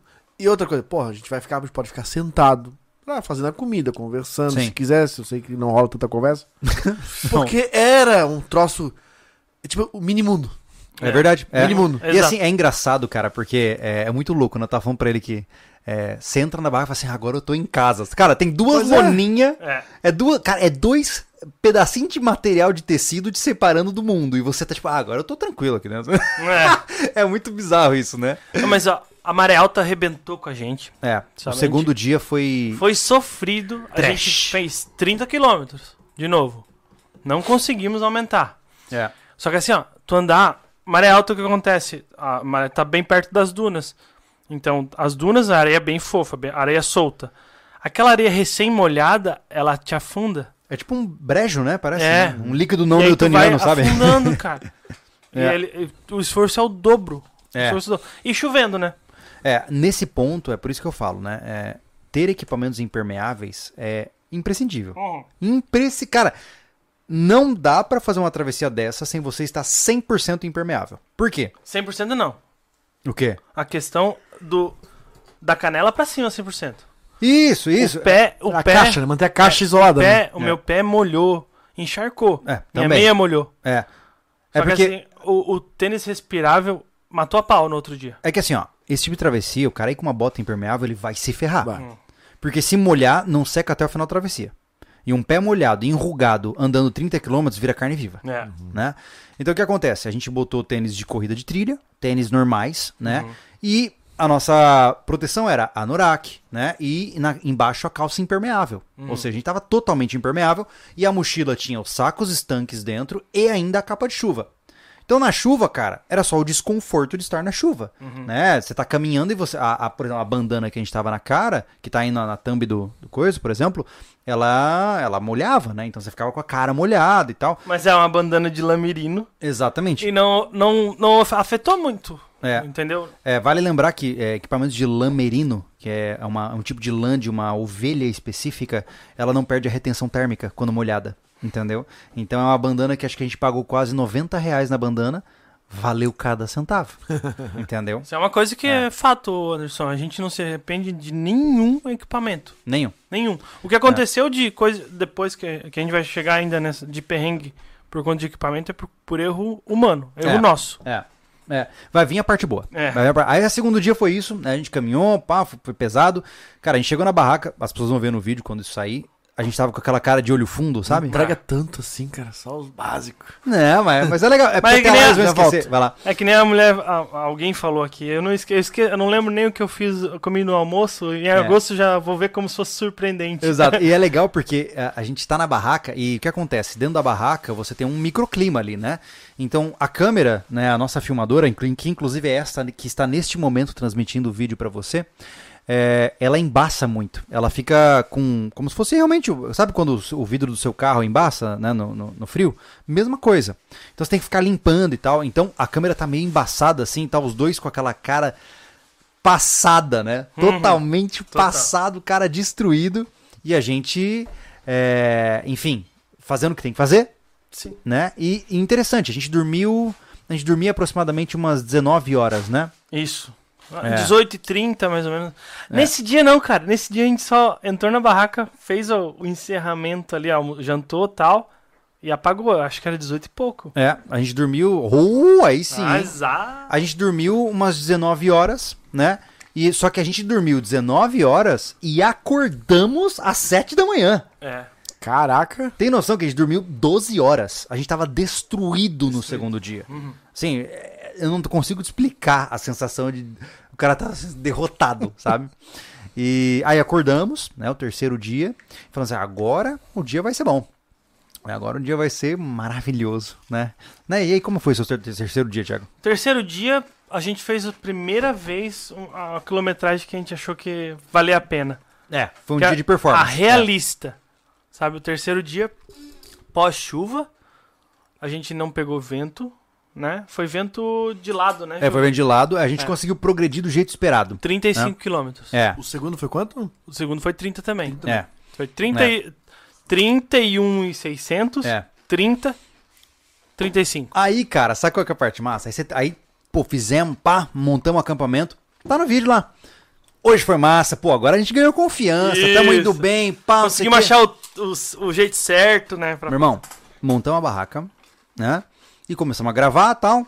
E, a barraca fazendo assim, ó. E balançando, e balançando, e balançando, e balançando. E só foi piorando. E só foi piorando. Cara, haviam momentos durante a noite onde a barraca, eu juro pra você que eu via a parede da barraca entrar pra dentro e voltar. Você lembra disso? A parte da frente ali? Aham. Não, mas peraí. O quê? A, a gente tá falando do terceiro dia. Isso. A gente fez 35 quilômetros. O final do No- terceiro no dia? quarto dia a gente fez 35 quilômetros. Tem certeza? Exato. Meu Deus, eu já não sei mais. É. Não, é ruim, é ruim de lembrar. É Tanto é que difícil. o pessoal vai, vai ver spoiler, mais ou menos, vai ser da memória aqui. É, Entendeu? O que tá em vídeo é que vale. É, o quarto dia foi 35 quilômetros também. Ah, A gente fez. foi um dia mais de boa também, É, né? foi Tem mais- razão. é. A gente passou pelo farol da Sari, fa- farol Sarita, É. né? Chegamos no farol Virga também. Aí Não, entrou. É, abriu o sol, daí tu fez aquela Tem dancinha lá. é, a dancinha. É. é. Eu tava cantando, eu tava feliz, pô. Você imagina três dias se ferrando, caminhando, Rolou até dancinha, galera. vai estar no vídeo. Mas enfim, agora, enfim, eu estou falando, contando a história aqui pra você, então, do, do quarto para o quinto dia, é isso? Certo? Estou certo? Exato, no quar ah, do quarto. Beleza. quarto quinto. Terminamos o quarto, já começou o, rap Começou o rapazinho aqui. É, começou o vento. E a gente montou a barraca, né? E na minha cabeça, o que, que eu falei? Cara, eu sempre gosto de montar a barraca de uma forma que ela fique virada para o mar. Por quê? Porque, pô, a gente filma. Então, de manhã a gente abre e mostra o mar, né, cara? Pra ficar bonito. Né? E montamos, pá. Entramos na barraca e vento, e vento, e vento, e vento, e vento. Aí volta ao relato que eu estava dizendo. A barraca, ela, ela envergava de lado e voltava. E a gente estava muito preocupado com o vento porque todos os nossos specs, todas as ancoragens da barraca estavam na areia. Só que aquela coisa, a Himalaia tem 12 ancoragens. Então, essa foi a salvação, assim, de tudo. Se fosse uma barraca daquelas que bota quatro spec assim, cara, tinha ido embora. É. Com certeza. Aí a gente soube depois. Que durante aquela noite, a gente teve rajadas de. Quanto foi? Você lembra? A Kellen falou, não foi? 50 quilômetros. 50 km por hora de vento, né? É. Beleza. Balançando, ah, o ventão, pá. Tá. Ok. Mas Não vai chegar muito a detalhe, né? Pode, pode, pode. Então, é, antes disso um pouco, sabe? Ah, Pra- só pra do terceiro pro quarto dia e daí chegando ao quinto, né? É, a preocupação era a água. Hum. Era bastante. Eu tava consumindo muita água. Eu não tava. é, eu tava passando sede pra não consumir água, entendeu? Eu tava desgastado. Minha preocupação é, não vou achar arroio e, e ali no terceiro dia, se eu não me engano, terceiro ou quarto uh, dia, quarto dia a gente pegou água de arroio, né? É, porque eu, eu no, ainda no quarto dia eu tinha água do hotel ainda, pra você ter uma ideia. Aí o Júlio tava tomando pouca, pouquíssima. Eu era um camelaço. É. É, Eu sou um camelo mesmo, assim. Uhum. É, eu digo isso porque eu tô sempre na beira da desidratação quando eu tô nesse tipo de prova, né? É, Não é saudável isso, mas é o que eu faço, né? Já o Thiago, acho que talvez por ansiedade, ele consumia mais água, né, cara? Na verdade, foi o erro do primeiro dia, que eu consumi bastante água. Uhum. O que acontece? O primeiro dia tava de boa, mas eu não tirei. O que acontece? Quando tu trabalha com, com, com camadas, tu tem que ficar tirando. Aham. E eu comecei a suar e não tirei, eu fui. Isso é psicológico, é por ansiedade mesmo, esse tipo de coisa. E aí eu fui suando demais, aí dava mais sede. Então eu consumi muita água de- no primeiro dia. Tanto é que eu falo Hum. pro pessoal que eu tava tomando golinho e tal. Pra quem não entende isso, Thiago, é legal falar. Gente, quando você está usando vestimentas de camadas, né? Ou seja, uma roupa esquenta, outra tira o vento, né? E tira a chuva. O que acontece? É, é frequente a troca de roupa. Por quê? Você começa a caminhar. Quando você fica com um pouco de calor, se você está com um tecido impermeável, você precisa necessariamente diminuir o tecido térmico. Senão o que acontece? Seu corpo começa a transpirar e você fica molhado. Então, apesar de você estar com uma capa de chuva, né? Um tecido impermeável, você termina o dia molhado pelo seu próprio suor. E gasta água pra caramba, né? Foi isso que aconteceu contigo, né? Exatamente. Eu consumi muita água. Terceiro dia eu fui no gás, né? E a gente conseguiu pegar água de arroio, finalmente. Né? Esse foi o maior perrengue, assim, de, a preocupação que eu tava de ficar sem água. Mas eu peguei, filtrei, toquei, achei um arroio lá que não tava muito, não tava fedorento, só que a água é marrom. tu olha pro arroio assim, tu olha pra ele e diz, cara, tem algum cocô aí dentro. Eu disse, vamos confiar, cara, não tem o que fazer. Eu vou fazer, vou fazer o quê? Eu tenho que confiar no filtro. Vamos puxar aqui, puxamos na seringa, joga pra ga- garrafa, da garrafa pra hidro, enche tudo e vai. Aí, é, realmente, o cara não toma coragem, né? Mas tomei, não tinha gosto nenhum, graças a Deus. E aí, so- ah, e aí socamos pro, pro, pro quarto dia ali, 35 km, tava satisfeito. Mas terminamos com o vento contra, bem forte até. Começou a dar assim, só que a gente já tava satisfeito com o 35, tava de boa, feliz da vida. Montamos a barraca. O Júlio decidiu essa. A média era fazer 30 a, A gente 40? queria fazer em 35, 40. Hum, A gente não queria fazer 30, porque com 30 tu não termina. Na nossa cabeça era 235 o total. Aí o que acontece? Fiz- Fizemos 35, 35, beleza, vamos fazer 35 todos os outros dias, a gente vai fazer em 6 dias isso aqui. Né? Aí, terminou no quarto dia, aconteceu o que aconteceu, tu vai falar sobre o que. Do vento? Sobre quem apareceu lá, tudo. Claro, Tá. pô. Vou falar. Aí eu tava já me arrumando lá dentro da barraca, né? A gente montou, enterrou os specs. Só que nesse detalhe a gente não, não errou. foi o antigo sócio que apareceu. pô, aí é, aí é, Porra, é enredo de filme Daí, isso? Que... daí ele não existiria Ai, mais, pô, porque lá não tinha testemunha. Olha só, daí o, a gente verificando e aí tá o erro. A gente verificou um monte aqui, ó, quando veio o vento. E eu não. A gente enterrou os da frente aqui, tava preocupado. O Júlio quis ficar de frente, mas mesmo assim a gente enterrou os specs do lado. Só que cavava depois que E a gente ele. cavou, enfiou E e enterrava ele? enterrou. É, Tá. na- porque tinha uma camada de. Como tinha chovido, tinha uma camada de areia socada, mas embaixo dela tem areia fofa. Aí tinha que tirar a areia fofa e, e e afundar mais o, o spec. Beleza, só que teve um que a gente não conferiu. Esse um vai ficar pro quinto dia. Aí eu tô me arrumando lá. O E eu lá Júlio- fora. é, e o Júlio lá fora. Ô, Thiago, tem uma carreata vindo, cara. Eu disse, ah, eu- qualquer coisa, a gente. Porque quando tá no sofrimento, De algum santo de aniversário aí. quando tá em sofrimento, gente, recorra, recorra ao bom humor pra ter- ganhar força. É. Entendeu? E eu achava sempre que o Júlio tava me sacaneando quando ele falava essas coisas absurdas. Porque era absurdo. não passava carro, não passou carro o dia inteiro por nós. Nenhum, Nenhum carro. É. Como é que ia vir da onde a gente tava indo uma carreata? Aí eu disse, tu tá de sacanagem, Júlio. E aí eu olhei pela porta, ele pegou a câmera e filmou, olha só, tem um monte de vinto, caramba. Eu comecei a colocar a roupa de volta, né? Vou ver o que tá acontecendo. Aí ele, eu vi pela coisa passando, passaram, eu acho que uns cinco, né? É, cinco, uns cinco Jeep, veículos. É, aí, veículos, enfim. Fusca alterado, tracker, tudo quanto é carro. Aí passaram, né? Disse, ah, beleza, passaram, eu vi e tal. Aí o Júlio comentou na câmera e tal, e de repente, ó, tão voltando. Deu, vou colocar a roupa. Aí voltaram ali e começaram a perguntar o que a gente tava fazendo e tal. E, e é tão interessante porque você não tá vendo ninguém, cara. Você não vê ninguém. E aí, de repente, tu vê. Aí tu fica feliz por ter outras pessoas pra se comunicar, mas fica cabreiro. O que, que vão fazer comigo? Que a gente- é porque você tá num lugar isolado e você viu, aí aparece um monte de carro com um monte de cara, né? Você fica assim, ah, que legal! É, é, e quem são vocês? Basicamente, né? Né, mas daí aí o Júlio recebeu eles, aí fala porque É. eu não, não tinha chegado. Sim, é, eu conversei com eles, eles são um grupo de amigos, que são é, amigos de infância, lá de Hermenegildo, né? E esses caras, eles acampam, eles gostam de fazer acampamento mesmo, pra curtir, faz um churrascão, tira, né? Fala piada, aquela coisa de homem mesmo, né? E aí os caras, três vezes por ano, eles fazem esses acampamentos. E eles, nesse dia, estavam indo pra esse acampamento, viram a gente ali e quiseram parar pra ver. Aí o cara, ah, não sei o que e tal, e conversando, explicando que a gente tá de mochila. Os caras, ô, mas vocês são gaúcho mesmo, né? o, cara, o cara ficou indignado, a gente tá andando a pé pela praia, né? Porque não é comum, né? Não é muito comum. E aí nisso, falei, vocês estão precisando de alguma coisa? A gente, ah, é, é, então, né?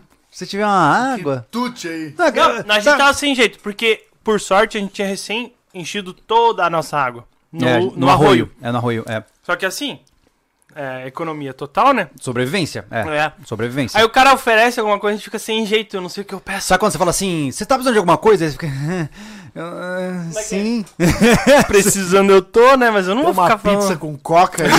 Meu- Aí, aí eu falei, aí ele falou assim, vocês querem uma água? Aí, tinha- ah, pô, cara, uma água Ah, ajuda. Aí ele e tal. falou um dois litros d'água. Não, ajuda bastante, cara. Poxa. Aí ele foi pra, pra caminhonete e apareceu um galãozão, cara, de 5 litros Assim, d'água. Pegou o galão, tá aqui, gurizada, pode pegar. Eu falei, "Ca- sério? É sério que você tá me dando? Não, tá aqui. Cara, você não tem noção. A gente se ferrando, cara. É como eu te falei, entenda, gente, que você não dá valor pra tomar água. Não. Eu sei que não. Ninguém dá, né? Não percebe. Mas assim, ó, lá era assim, ó, você tá caminhando, pô, andei, já, já, já andei uns 5 quilômetros, acho que eu mereço um golinho. Aí você faz assim, ó. Ah, beleza. É isso que você merece, entendeu? Você não tem. E aí, cara, eu lembro que é muito engraçado, porque a gente passou a noite se gabando de poder encher o copo de água e fazer assim, ó. glug, glug, glug, glug. Ai, cara. São quatro dias tomando de gole em gole. Entendeu? É. Aqui na Hidro. Puxa, vai. Mesmo assim, o cara muitas vezes, o cara de em 12 horas de caminhada, eu terminei com minha água praticamente. E aí recebe 5 litros d'água. Eu peguei como troféu, sabe? Eu não sei se o Júlio chegou a filmar. Agradecemos muito, os cara, muita gente fina, Os cara muito gente fina. prestativo. Uma É. coisa que é uma coisa que é verdade, ali nessa travessia a gente recupera bastante a, a, a esperança no ser humano, porque lá na parte do reflorestamento, né? O cara que trabalha no reflorestamento, ele parou, ele não perguntou quem são vocês, ele não perguntou. E aí, garizada, tudo bom, cara? Vocês estão precisando de alguma coisa? Foi a primeira coisa que o rapaz perguntou. Parece que o pessoal já subentende que vocês estão fazendo uma parada muito É. sinistra, tá ligado? É, cara. É, Cara, é que você tá muito equipadão, né? é, É. é, exato, mas isso me dá, me dá uma esperança legal, tá ligado? Porque, de repente, estão lá cinco, seis carros, os caras um monte de ver assim. Eles podiam simplesmente, pô, mas que louco que são esses caras. E tocar ficha, meu. É. É. Eles podiam fazer Eles isso. podiam simplesmente se Eles tinham todo o direito de fazer isso. É. E os caras olham assim, ó, que legal que vocês estão fazendo, bah, bem, bem loucura mesmo e tal. E ainda, vocês precisam de alguma coisa? Cara, que- é, que povo legal. Legal. É, assim, ó, a gente. Eu, eu tava. Enquanto brincava no meio das caminhadas, eu falei, Júlio, se aparecer alguém aqui. É, pedir, perguntando se, se eu quero alguma coisa, eu disse, ó, eu dou 50 reais por 20 litros d'água e uma bacia. eu comecei a falar pra ele brincando, né? Não, vamos oferecer, uma hora vamos oferecer. É. E a gente foi lá, milagrosamente, aparece as pessoas que se encontram três vezes ao ano.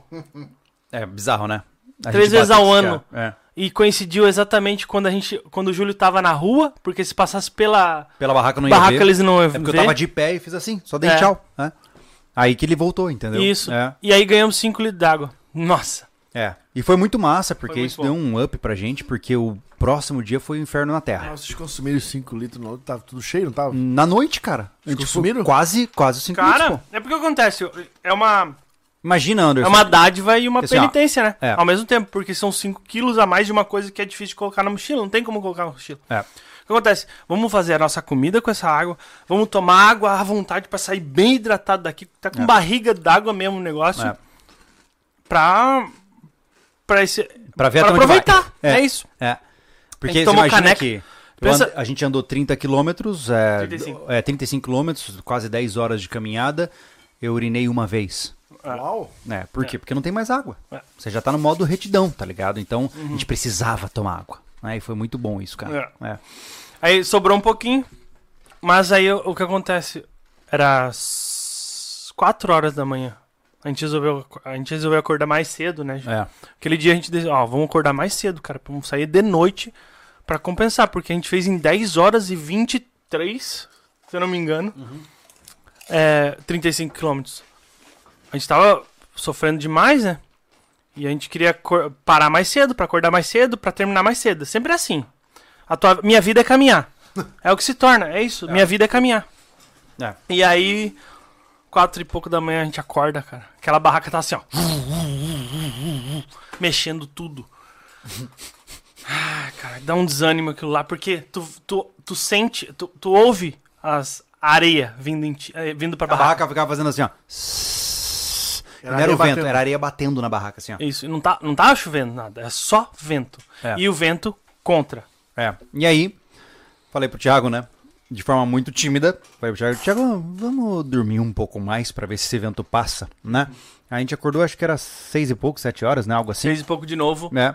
O mesmo vento. É. Falei, cara, vamos ter que sair. Vamos ter que sair, não tem jeito. Porque eu tava muito preocupado de desmontar a barraca nesse vento Ou seja, nem fortíssimo. dobrava a barca, fazia assim e botava no chão. Sim. É, exato. É, não, mas só eu que- ela. né? Só, só corrigindo, Júlio. A gente acordou quatro e pouco. Era muito, muito vento. De, cara, vamos esperar.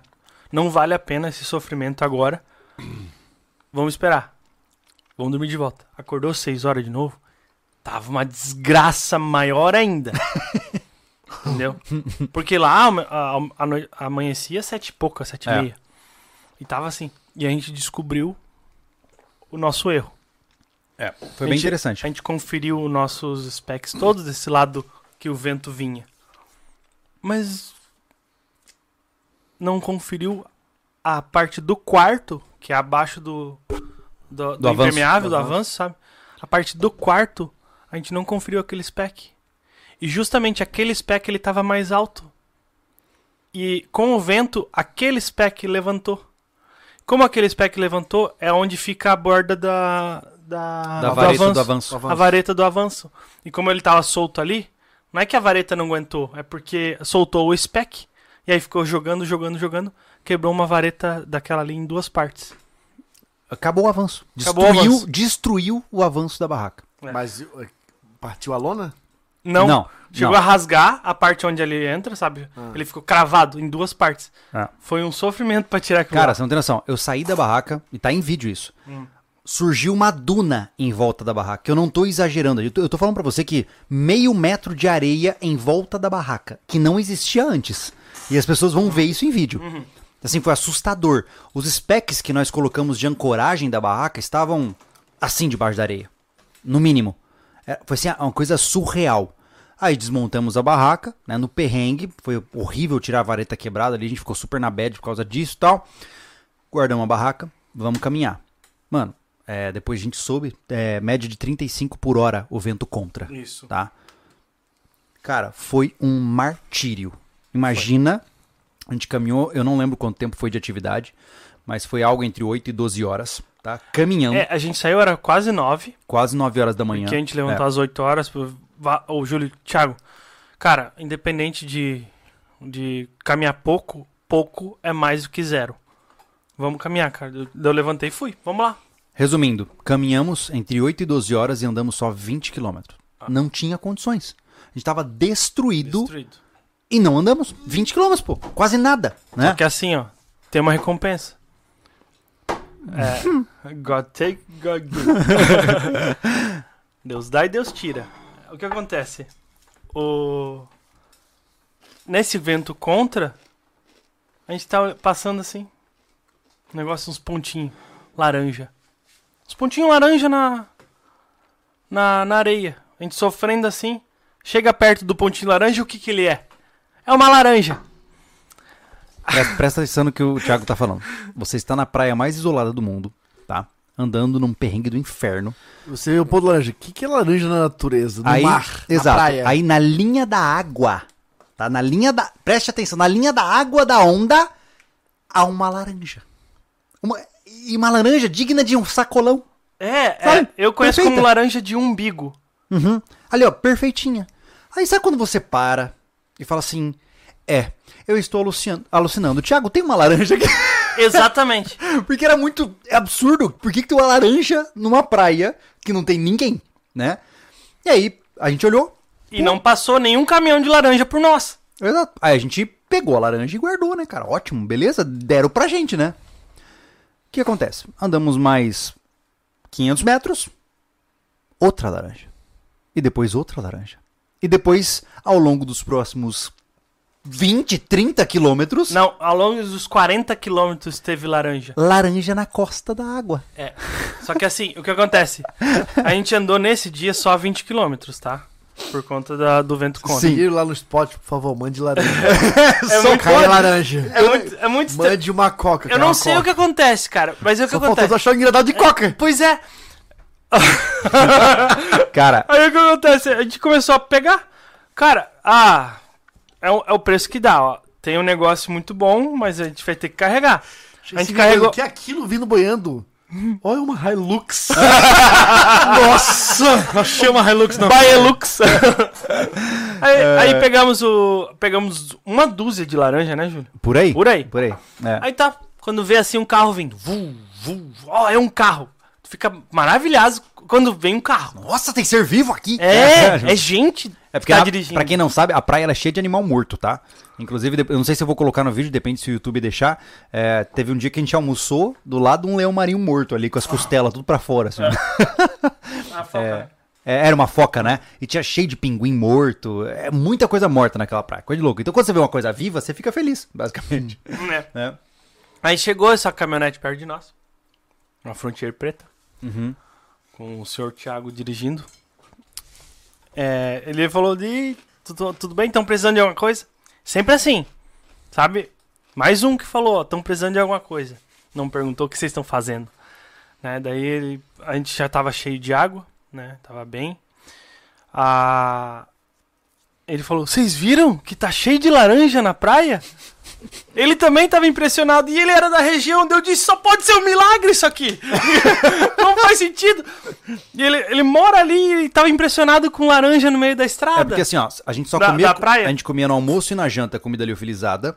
E durante as pausas, né, que a gente fazia nas caminhadas, a gente só tinha gel de carboidrato e barra de proteína. Mais nada. Então, pegar uma laranja fresca, depois de 3, 4 dias comendo só coisa é, atlética, cara, você não tem noção. Cara, se tivesse dado um barato em vocês, eu ia dizer que era laranja com droga dentro, que jogaram, desovaram na praia Mas, e vocês acharam e ficaram muito loucos. Mas Você é acha que a gente não pensou nisso? mas- aí o. Aí o. Vamos abrir a primeira pra ver se tem algum pacotinho dentro.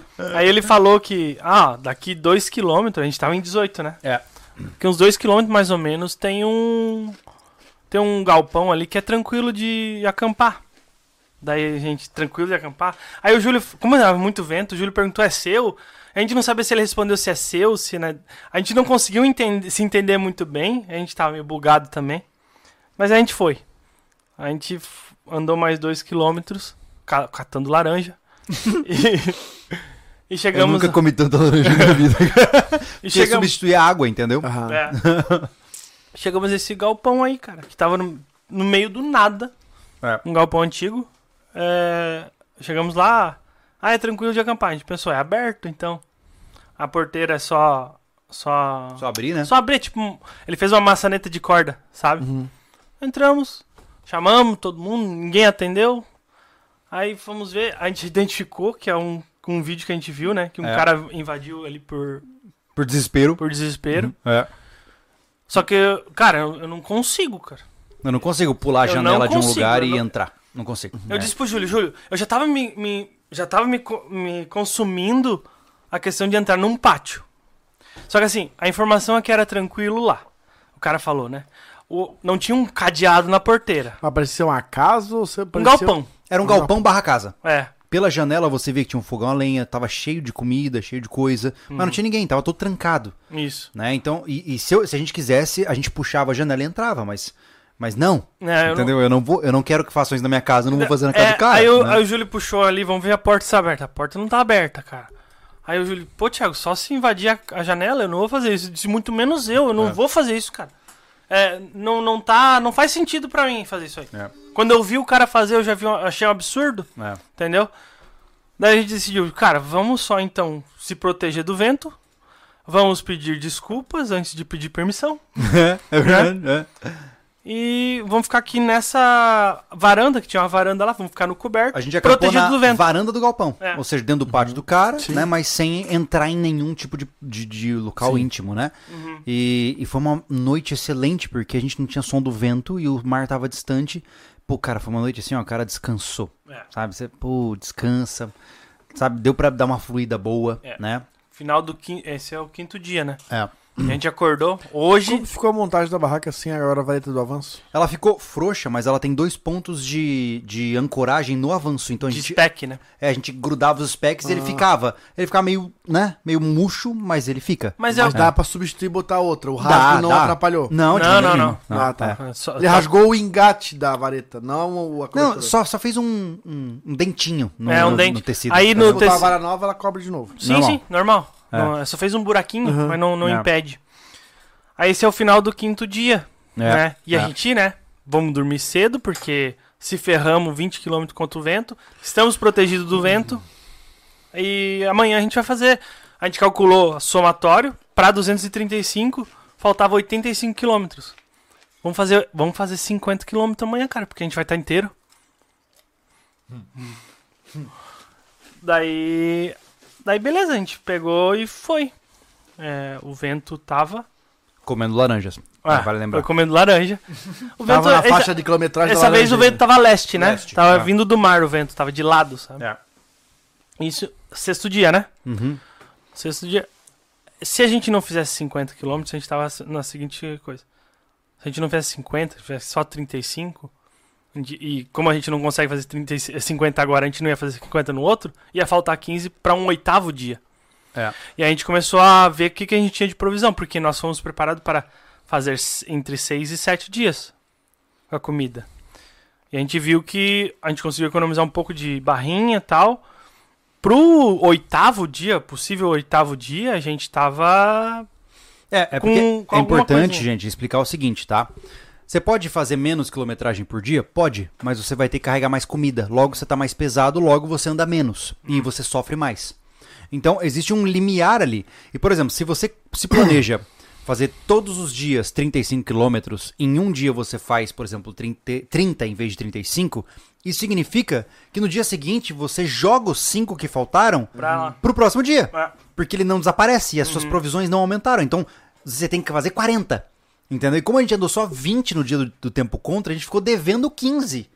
Então, de repente, nos vimos na situação onde a gente tinha que andar 45 ou 50. Era o que tinha, né? Pra pegar ou largar. E. Exato. A gente falou, vamos andar 50 e tal. Só que esse grupo que passou por nós falaram: ah, domingo a gente tá de volta, a gente vai ainda ver vocês. Pelo jeito. Ó, a gente passou o dia caminhando. E lembre-se, tá? Estamos no quinto dia ou sexto? Sexto. Estamos no sexto dia. O Júlio com o tornozelo gritando. Sim. Eu tava com dores, assim, ó. Parecia que tava enfiando faca no meu pé, bem no arco do pé, sabe? Uhum. Cara, assim, eu não consigo te explicar a dor, tá? O Thiago com o joelho ferrado, assim, ó, na bad. Os dois, assim, só andando e olhando pra trás, vendo se os caras apareciam, porque a gente tava na esperança de ver alguém. É, exato. Só que um Só pra nego- conforto emocional. É. negócio, um negócio importante, cara, no sexto dia, a gente começou com cheiro. É. O, o concheiro, pra quem não sabe, é um dos últimos trechos antes da área habitada da cassino. Do cassino. Ah, o concheiro, ele nada mais é do que o seguinte: a praia, ela, a corrente da água ali, sei lá o que acontece, Enche de começa a haver um acúmulo gigantesco de conchas do mar naquela região. E como as conchas não são tão pequenas quanto os grãos de areia, né? Elas ficam mais frouxas. Então a cada passo que você dá, você vai afundando nas conchas. Era uma coisa assim insana, sabe? É, só que tem bastante areia fofa e não tem areia batida. É. É bastante areia fofa mesmo, além das conchas. E. Tá, a gente tava sofrendo demais. Eu tava com. Cada pisada era uma, uma agulhada no pé.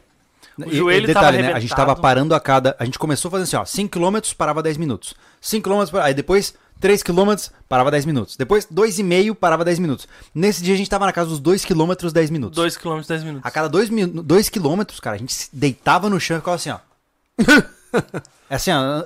Exato. eu- Você tem noção descanso era de que eu sonhava no descanso. Você tem noção disso? Eu Do também. cara sonhar em 10 minutos. Eu sentava no chão, encostava assim e eu, eu sonhava e de repente voltava. É, eu não consigo explicar o cansaço que você sente. É absurdo, né? E. Então, a gente caminhando tal, final do dia, a gente já tinha perdido a esperança, vamos embora nessa desgraça aqui, vamos sofrer. Távamos, távamos com 39 quilômetros. 39. Aproxi- É, Cara- a gente olhava, a gente andava, andava, andava. Eu olhava pra trás. Andava, andava, andava. Olhava pra trás. Nossa, esses caras fazem festa muito. até muito tarde, né, tio? Começou a assim, reclamar. Entenda o seguinte, ó, você passa ah, o dia inteiro caminhando, olhando pro nada, porque você nunca chega em lugar nenhum, né? Então, qualquer coisa que você tiver pra se distrair, você vai querer se apegar a isso. E a gente ouviu, pô, domingo os caras estão voltando. É. Então, o dia inteiro a gente ficou esperando eles voltarem, tá ligado? Pra ver, pra ver, gente. Só pra ver gente, pra, pra ver eles passarem. Tu não é, tem noção de como é. Dá uma certa felicidade conversar com outra pessoa, cara. É. E aí, Porque a gente chegou a essa conclusão. Eu já tenho essa conclusão de vida faz tempo, né? Mas a gente fala no vídeo sobre o lobo solitário que não funciona porra nenhuma. Não. Entendeu? Porque o cara se dá muito bem sozinho, ele tá na internet falando com alguém, tá ligado? Ele tá. Tá rodeado de pessoas. Exato. Pô, Mas o lobo tu sozinho no meio do nada. Exatamente. Isso, cara. Isso não, não dá. É muito, fácil, é muito fácil se declarar o lobo sozinho morando num prédio, é, né? De No 10 centro da cidade. andares com 50 e poucos moradores. Cara, quando você tá muito isolado, é, é impressionante. É. Você anseia ver por pessoas. Exato. E eu, e eu não sou um cara extrovertido, cara. Nem É, eu. Quem me conhece sabe, eu sou fechadão, pô. Mas eu gostava de ver alguém, cara. É. E aí, enfim, né? É, tchauzinho pro monte de carro, pô. É. Exato. Imagina de cara com isso. quando é que o Júlio vai fazer... "Ah!" Nunca. Nunca. enfim, e aí, cara, ó, 39 quilômetros num sexto dia, ferrado, todo destruído, com 20 quilos nas costas. Aí eu olho lá no... Ô, ô, Thiago, a caminhonete tá vindo, cara. Aí, Mas eita, que legal, né, cara? É, e a é- gente fica- passou o dia inteiro assim, imagina que legal se ele traz um resto do churrasco pra gente. Sonhando, assim, ó. Ah, tá aí a costela que a gente ia jogar fora, toma pra So- você. Cara, assim, ó, sonhando. Comer até osso. A gente ficava brincando com isso pra passar o tempo, É. né? E sonhando, eu falando pra ele, e aí, Thiago, agora, amigão, ó, você tá no restaurante do seu sonho, onde, você- onde é que você vai comer agora? Ah, eu vou no Outback. Cara, a gente criando exercício, ah, eu quero uma picanha. Cara, a gente só falando bobeira, imaginando o que a gente quer comer, tá ligado? Porque tava os dois esfomeados. Porque assim, ó, ó, ó, gente, a gente tava isolado, a gente tava em dois. A gente tem assunto, a gente tá sempre junto, tal, tem assunto, só que tem hora que tu tá sofrendo tanto de dor que cada conversa tem que ser é, calculada. E também dá sede, né? É. E aí o que acontece? Quando tu fala demais, tu vai ter que compe- compensar tomando água. Mas assim, a gente o que a gente falava como ferramenta. É. São frases ferramentas, entendeu? Pra deixar o cara mais descontraído, sabe? Pra... É. Porque, cara, tá doendo, meu. Tá doendo de verdade. Não é migué. Cara, eu fiz o Thiago falar meia hora sobre anime pra mim, cara. Eu não gosto de anime. Ele odeia Eu, anime, eu falei, cara. mas e quais são as classificações dos animes que você assiste? Só, só pra passar tempo, cara. Porque é, você imagina. Exato. Você tá andando 12 horas por dia sem ver nada, nem ninguém, nem mudar a paisagem. É isso. É. Tá ligado? Não tem o que fazer. Não tem, cara. E, e eu, eu fiquei assim, claro, mas eu tenho que falar, entendeu? A gente falando sobre É. anime, sobre... É, e aí, enfim, chegamos lá, sentadinho, a caminhonete passando, aí a gente assim, né, naquela... Ambos na expectativa ferrada do cara parar e dar alguma coisa, né? Mas... Porque a gente não ia pedir nada, né? Não. A gente não pede nada. Só que daí essa o é Júlio falou assim, mas daí, cara, a gente tá esperando eles o dia inteiro, tá ligado? A gente vai sentar aqui agora, a gente viu eles.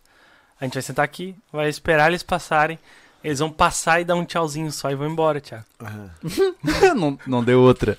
Os caras passaram, Ai, bebê, e foram embora. Daí eu, eu, tipo assim, sabe aquele negócio? Tu, tu não vai chorar porque vai gastar água, tá ligado? Mas eu tava quase chorando, tá ligado? Disse, Porra, foi embora mesmo, né? Aí, cara, e o Thiago tá virado pra mim e eu virado pra frente. E eu de capuz. né? E eu, e eu olhei assim, aí eu vi que a caminhonete começou a parar e começou a fazer retorno. Aí eu falei, Thiago, os caras tão voltando, mano. Aí o Thiago, para. É sério? Olha lá. Aí a caminhonete começou a voltar, os caras pararam, abaixaram o vidro e tal. Pô, e aí, como é que vocês estão, tal? A gente, cara, tá, tá pesado, não sei o quê. Estamos de alguma coisa? a gente já, né, pô, se tiver uma água, água. se tiver uma água, cara, eles, ah, cara, pô, não tem água aqui. Vocês não vão querer Coca-Cola, né? Aí eu olhei pro Thiago, o Thiago olhou pra mim, assim, cara, sim? o cara, é sério? Vocês querem Coca-Cola?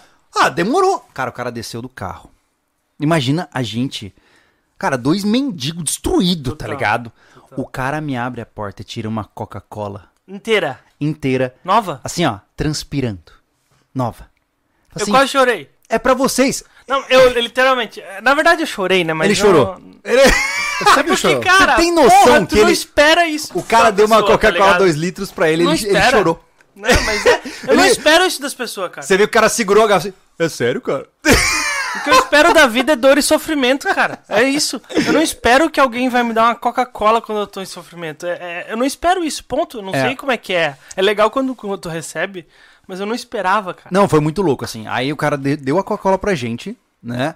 E a gente ficou assim, ó, a gente ficou desacreditado, porque a gente passou boa parte da nossa viagem falando assim, ô, imagina uma Coca-Cola gelada agora. É, assim, ó, Penúltimo dia recebe uma Coca-Cola. não, sacanagem, sacanagem total. não, e aí, tem mais notícia boa. A gente tava em 39 km. A gente queria fazer 50, mas decidiu fazer 45 pra fazer 40 no outro, porque era o que dava fechar 235. É, aí os caras sentaram, ficaram ali com a gente, trocando ideia, contaram um monte de coisa, contaram o caos da praia. Aí nisso o grupo maior chegou também, começou a trocar ideia com a gente, os caras tudo loucão, uma massa pra caramba os caras. E eles não deram uma excelente notícia, né? A gente falou, pô, cara, a gente vai ter que andar, tá difícil pra caramba, ainda tá longe, né? Aí eles falaram assim, não, cara, mas peraí, não é tudo isso que vocês estão falando aí, não. Aí você imagina pros caras que estão ferrados, pensando que vão sofrer eternamente. O cara fala assim, não, não é tão longe assim. Vocês estão a tan... quanto, é que, quanto, quanto que a gente tava errado? A- gente tava errado em mais de 10, qui- mais de quase 15 quilômetros. Então assim, a gente tava Caraca. jogando 15 pra mais. Uhum. A gente tava muito mais perto do que a gente imaginava. Então você imagina ele falando que a gente tava, a gente tava a 12 quilômetros da cidade de Hermenegildo, era isso? Não, 22 quilômetros da cidade de Hermenegildo. 23 da, do balneário Isso, de Hermenegildo. e 12 da Barra. Uhum. Somaram 35. Ah, do mato. A gente olhava as coisas, ficam azuis quando tá longe, né? É, tá vendo aquele mato ali? Cara, não tá, tá 2, 3 km no máximo. Dali, dali tá 23 km de Menegildo e 12 a Barra. Oh, Aí sabe gente- quando você fala assim, cara, Não. A, gente, a gente tava falando- a gente vai acabar em, em 7 dias, Júlio. A gente vai acabar em 7 dias, Júlio. Quando eles saíram, equipe Mad Max, alguma coisa assim Ah. É, que eles têm, é, né? é. Os, os Fusca, vocês vão ver, mas é legal pra cara. O Thiago, né, o Thiago, Thiago- Brenner. o Thiago Brenner, os outros eu não peguei o nome. É, eu também não. O Brenner é fisioterapeuta, o Thiago é, educação física, professor de educação física.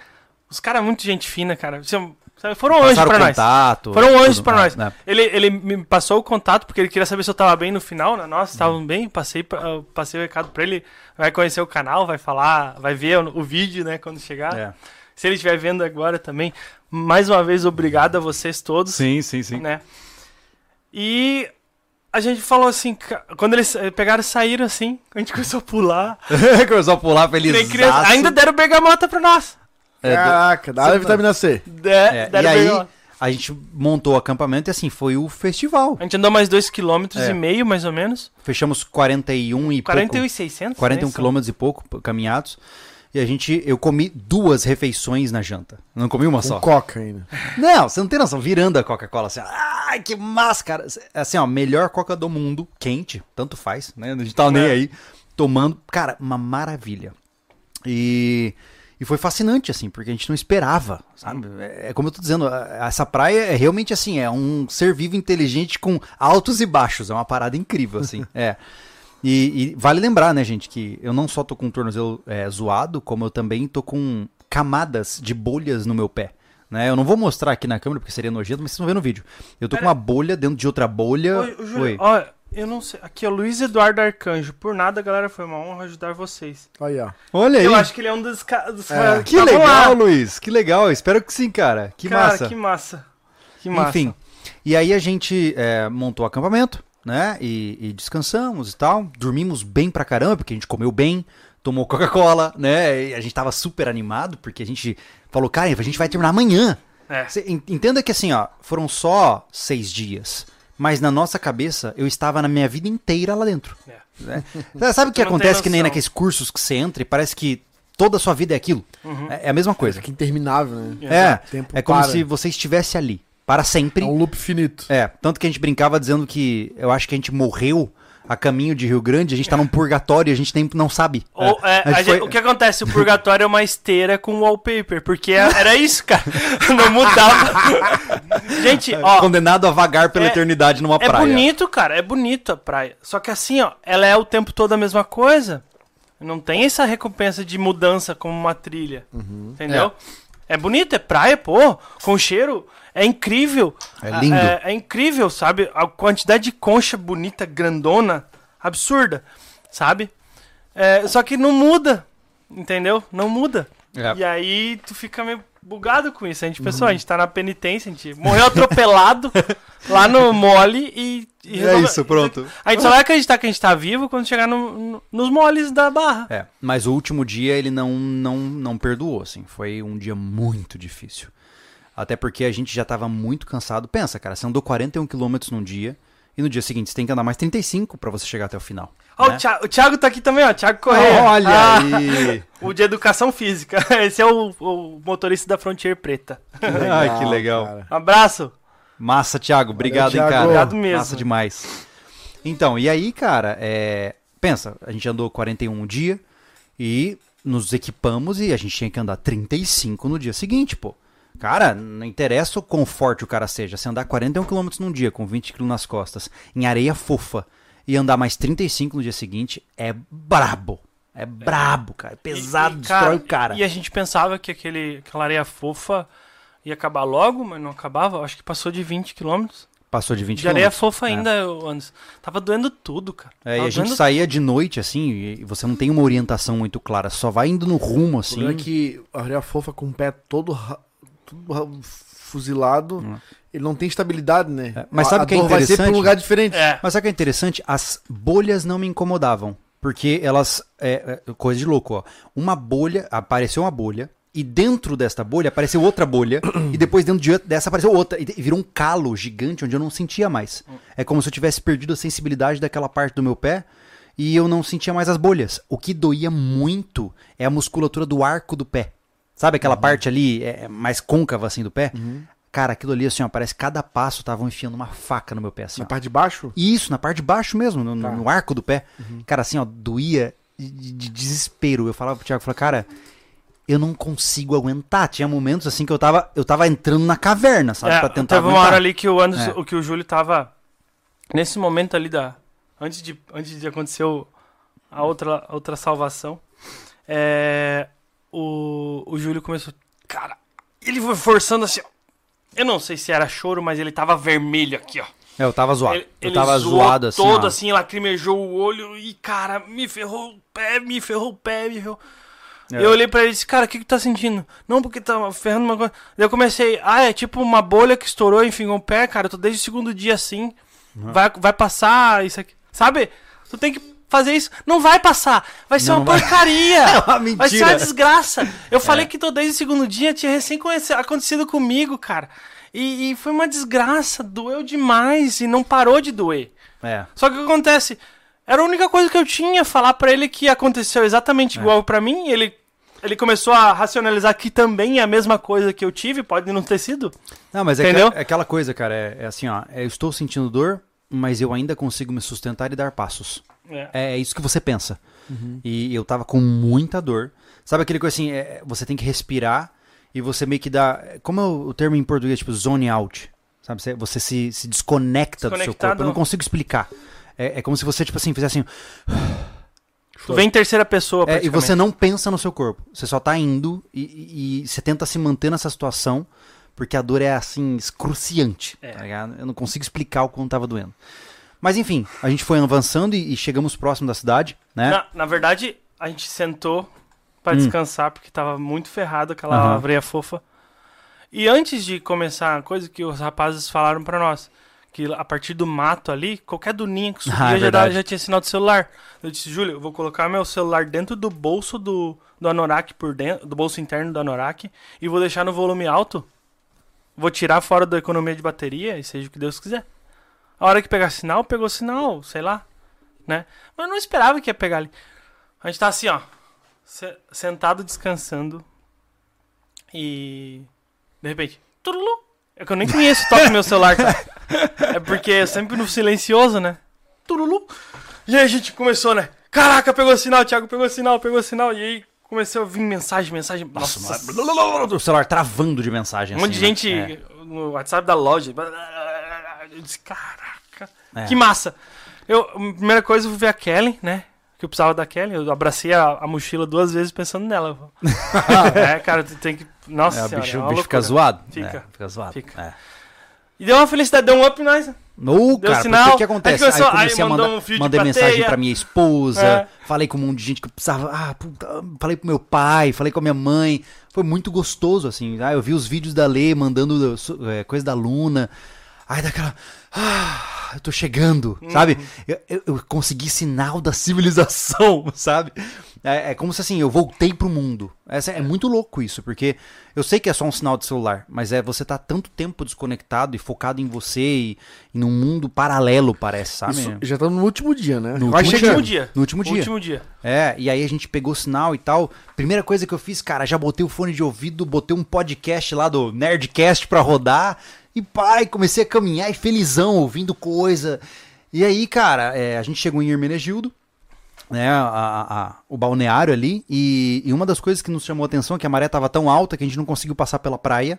A gente teve que subir por dentro das ruas de Hermenegildo pra atravessar uma parte Caramba. onde a praia tava é, recuada mesmo. E, e, pô, tem que subir, depois de estar zoado. E aí a gente entrou numa rosinha, tava. é, como é que fala? Tava restringido. A, Bloqueado. a- bloqueada descida pra praia. E ainda era pedras. Não é- é natural aquelas pedras, eu acho que o pessoal coloca Eles pra colocam pra proteger. contenção, né? É porque. Porque as casas estão bem, bem pra frente, sabe? É. Aí a gente foi. Aí perguntamos pro senhorzinho, não, vocês vão até o final aqui, vira à esquerda, que daí é praia de novo, vocês podem continuar. E fizemos isso, né? É. E cara, assim, ó, é, o final, assim, eu não consigo te explicar. Eu não, não consigo te explicar a loucura que foi o final. É. Porque a gente começou a ver os moles a uns. Foi? Uns 10 quilômetros de distância? É, uns 10 km dava pra ver já. É. E, e foi. Meu Deus do céu. Foi. Tá eu, lá, não quero, tá eu, lá. eu não quero entrar nesse papo porque eu vou começar a chorar. Mas assim, tava longe. Nossa senhora. E o que acontece? É, foram os 10 quilômetros mais difíceis de todos. Porque você sabe que tá ali e que você tem que chegar lá. Mas você tá assim, ó, na guimba. Tá ligado? Você tá destruído. E, e a cada 2 quilômetros a gente parava, né, Thiago? Cada 2 km É, a gente parava dois quilômetros e, e não aguentava, cara. Não aguentava, assim, ó. E não ia, e não ia, e não ia. E aí, quando chegou no final, foi muito legal. Porque o que aconteceu? A gente deu dois. A gente deu dois. Cara, assim, ó. Primeiro a gente deu três quilômetros, pá, parou. E o mole, os moles estavam a três quilômetros de distância da gente. É que a gente já falou assim, ó. A gente foi pra. Faltava. ah, oito. Andou, é, andou dois, não. Faltava sete. Enfim, faltava alguma coisa. Era pra parar dois quilômetros, daí o Júlio. Vamos dar um gás. Vamos parar agora pra depois dar um gás direto, que daí ia ser um gás de 4 km. Eu disse, não, Júlio. Vamos dar um gás até acabar agora. Até onde não aguentar mais, pra depois dar o gás pra Final. acabar. Aham. Porque é menos distância, né? E a gente descansa um pouco e vai. E aí eu comecei a, a puxar. Aquela gana, sabe? É, não sei explicar o que é. Enfim, é a minha gana. É. mas, foi, mas foi, meu Deus, cara. Foi assim, ó. Foi é, sofrido. É difícil porque o que acontece? Você, eu particularmente, né? E eu tô me controlando pesadamente pra contar aqui. Mas assim, era um turbilhão na cabeça. Meu Deus, e era, era, era dor e raiva ao mesmo tempo por conta da história passada e a vontade de deixar um exemplo massa pra minha filha e cara, uma bagunça assim, ó. Ah! Tanto que no vídeo a gente chora que nem criança. Porque é muito doido isso, assim, sabe? Porque é muita, é muita intensidade emocional mesmo E- acumulada, sabe? É, A Kellen tava acompanhando pelo celular, né? E eu coloquei a A localização em tempo real. em tempo real. Daí ela, ela falou, ó, a gente parou. Ela disse, ó, tá 3.2 quilômetros da barra.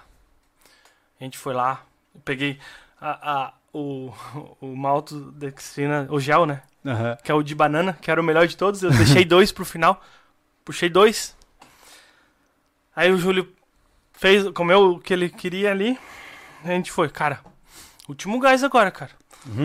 e aí eu puxei, cara. E aí eu fui com gana mesmo. Eu disse, Júlio, agora, cara, eu não sinto dor nenhuma. Eu não sinto dor nenhuma. E, e é, e é- é- eu falo a verdade, gente. Eu não e eu tô- olhei pra ele e falei assim, eu sou a dor. É, Mas é cada um com a sua arma, né? É. Ele pegou a raiva É, com praticamente. certeza, com certeza. eu É. peguei a gana. A minha gana eu, zerou minhas dores e eu fui, cara. Aham, E foi muito doido. Daí foi, cara, foi. Foi legal. foi- O mais, ma- mais legal de tudo é que tá gravado em vídeo, Tá. foi muito difícil, né? E a gente terminou, era 3h20 mais ou menos. E o mais importante é que a Kellen, no caso, a esposa do Thiago, ela já tinha comprado até as passagens de ônibus pra gente pra voltar, pô. Ela agilizou tudo assim, ó. Pegou e tal, e falando com a lei, ó, ó, ó, e resolveu tudo. Pá, comprou as passagens pra 18 horas. Só que assim, tirando a parte emocional do final, É. que vocês vão ver em vídeo. vão ver, senão Porque não vai eu dar mais podcast. É, eu não quero falar disso aqui. Vou, vou pular esta parte. Esta parte não importa. Isso. Cara, a Barra do Chuí, que é o final da travessia, ela tá a 10 quilômetros do Chuí. Que é onde você pega o ônibus para você voltar para Rio Grande, onde o nosso carro estava. Certo? E a gente terminou. E a gente um olhou pro outro assim: e agora? Como a gente vai embora? Né? E aí a gente pegou a referência dos caras que estão aí no chat, principalmente o, o Thiago, que tava aí. Ele falou: ah, quando vocês chegarem lá, procura o Mercado Jaca, que é um cara gente boa, dá informação e tal. E a gente saiu andando pela Barra do Chuí. Onde é que é o Mercado Jaca? Mas daí, nesse meio tempo, eu tive uma ideia. Como eu peguei o, o Cortes SV pra, pra tocar vídeo, né? Que o Gustavo tá focado em outras coisas, ele vai virar nosso atleta de bike. né, Ele não teve mais tempo de editar, então eu peguei, né? Como todo mundo sabe, e eu vou tentar fazer conteúdo original. Aí eu pensei, depois que soltarem todos os vídeos da Cassino, eu vou ter esse vídeo do pós-cassino, porque não é simples, né? Não é simples você terminar É. a travessia. Aí o que acontece? Peguei, ah, comecei a gravar como é que a gente faz. A gente foi, pegou, falou, pegou a informação lá no Mercado Jaca. A moça olhou assim pra nós, né? to- Foi engraçado, ela, foi ela- engraçado. Ela disse, tá, mas vocês vieram de onde? "Ah, a gente veio dos- do Rio de Rio Grande. Mas como? A pé. Olha lá, cadê as bicicletas?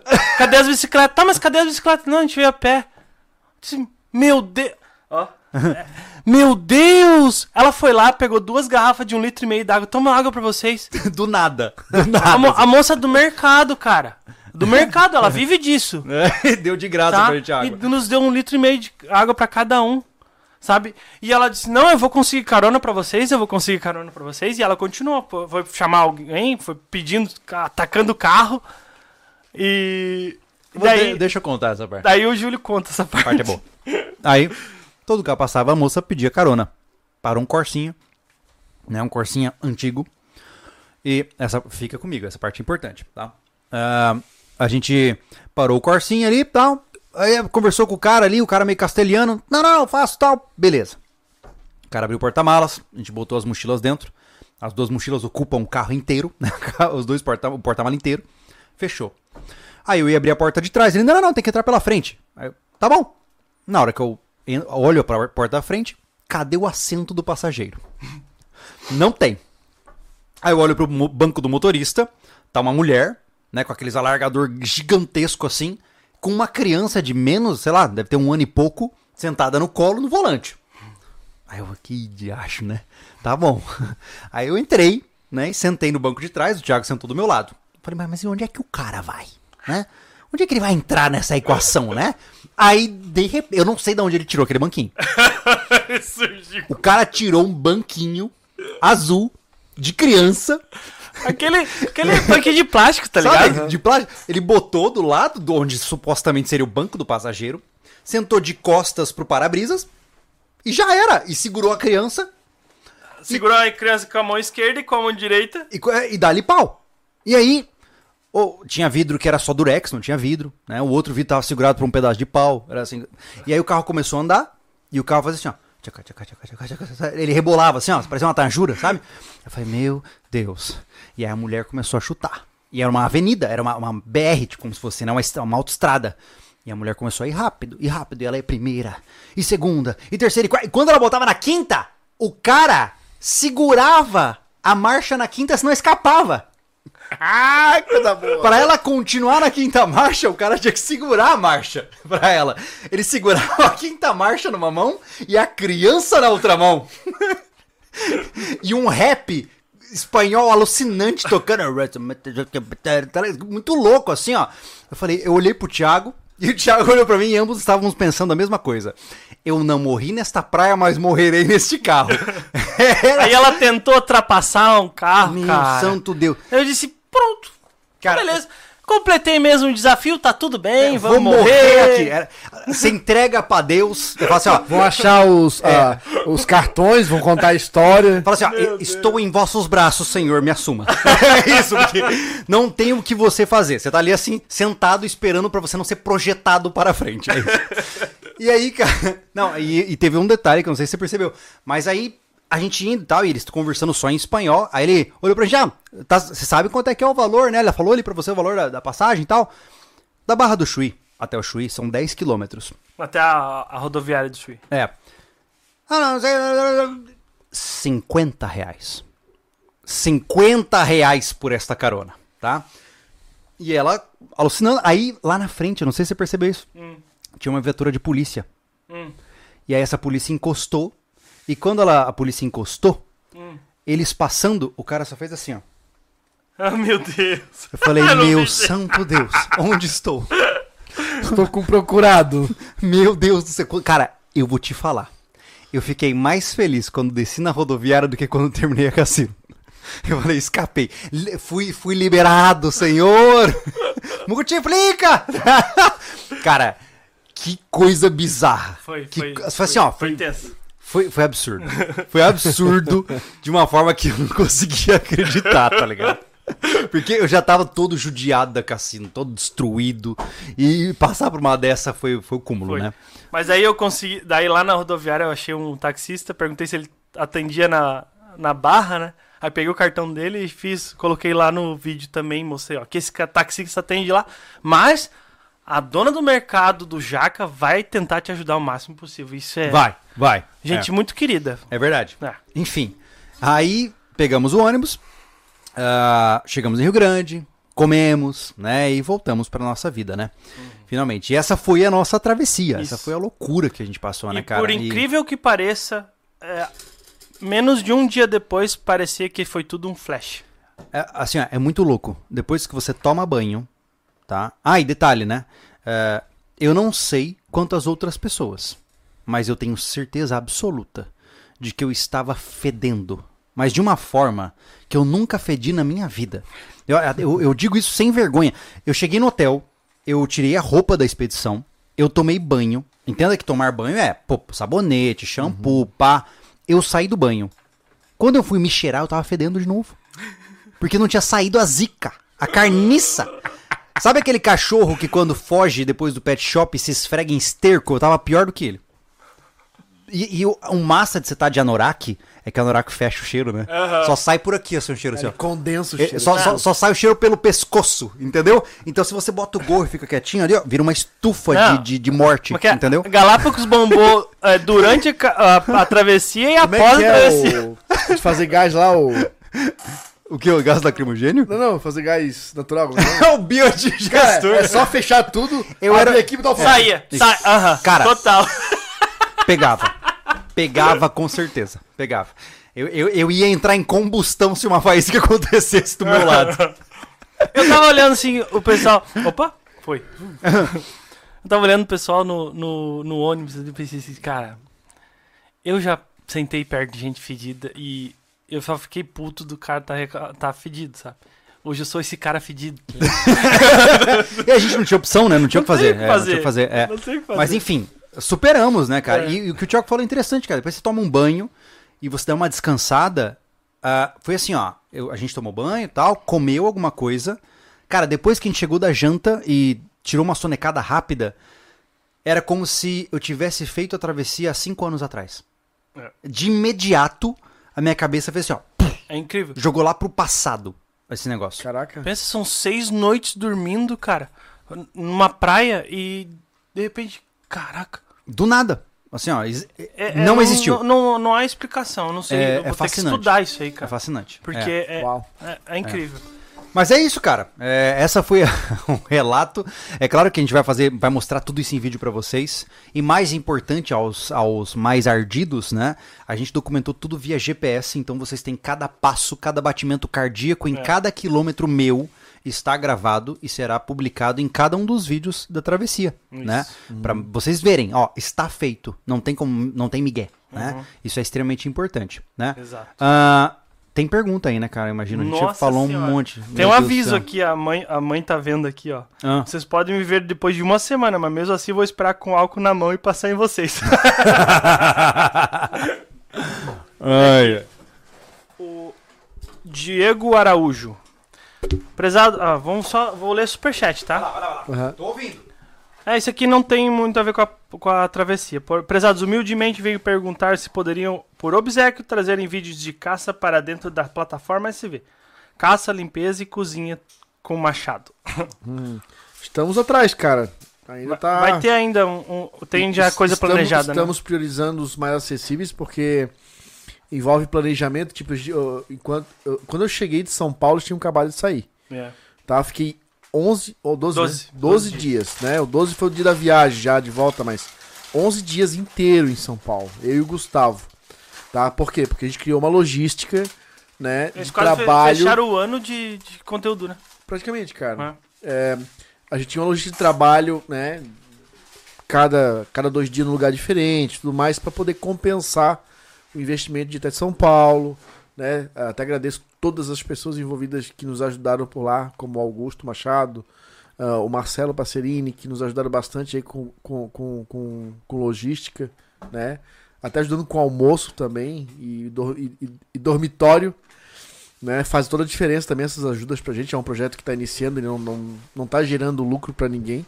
Tá só se pagando, É. né? Então ainda é um, Ah, é um embrião ainda. é importante, Anderson, falar que a gente está projetando. Eu nem conversei ainda isso com você. Eu sugeri a possibilidade pro Thiago da gente lançar é, o documentário inteiro, sem nenhum corte, na versão estendida da Cassino, primeiro no portal. É uma possibilidade, não tem nada confirmado, né? Porque É. eu falei, eu tô falando isso pra você pela primeira vez aqui agora. Eu tenho muita coisa pra conversar contigo sobre o portal. É, ia ser legal pra caramba fazer isso, cara. Mas a gente não tem nada decidido ainda. Se for confirmado, a gente avisa nas redes sociais no futuro. Porque É. seria legal fazer um documentário padrãozão, assim, sabe? Num único, né? É. Mas, Enfim. e, mas resumindo aqui a história, já tem um contato sim com um dos maiores canais aí de caça de javali lá do sul, tá? Lá do Rio Grande do Sul, que é o M3X. É. M3X Outdoors. M3X Outdoors, tá? O cara tem um conteúdo fantástico no, no, no YouTube. E, e a gente tá- já tem contato com ele, então falta encaixar.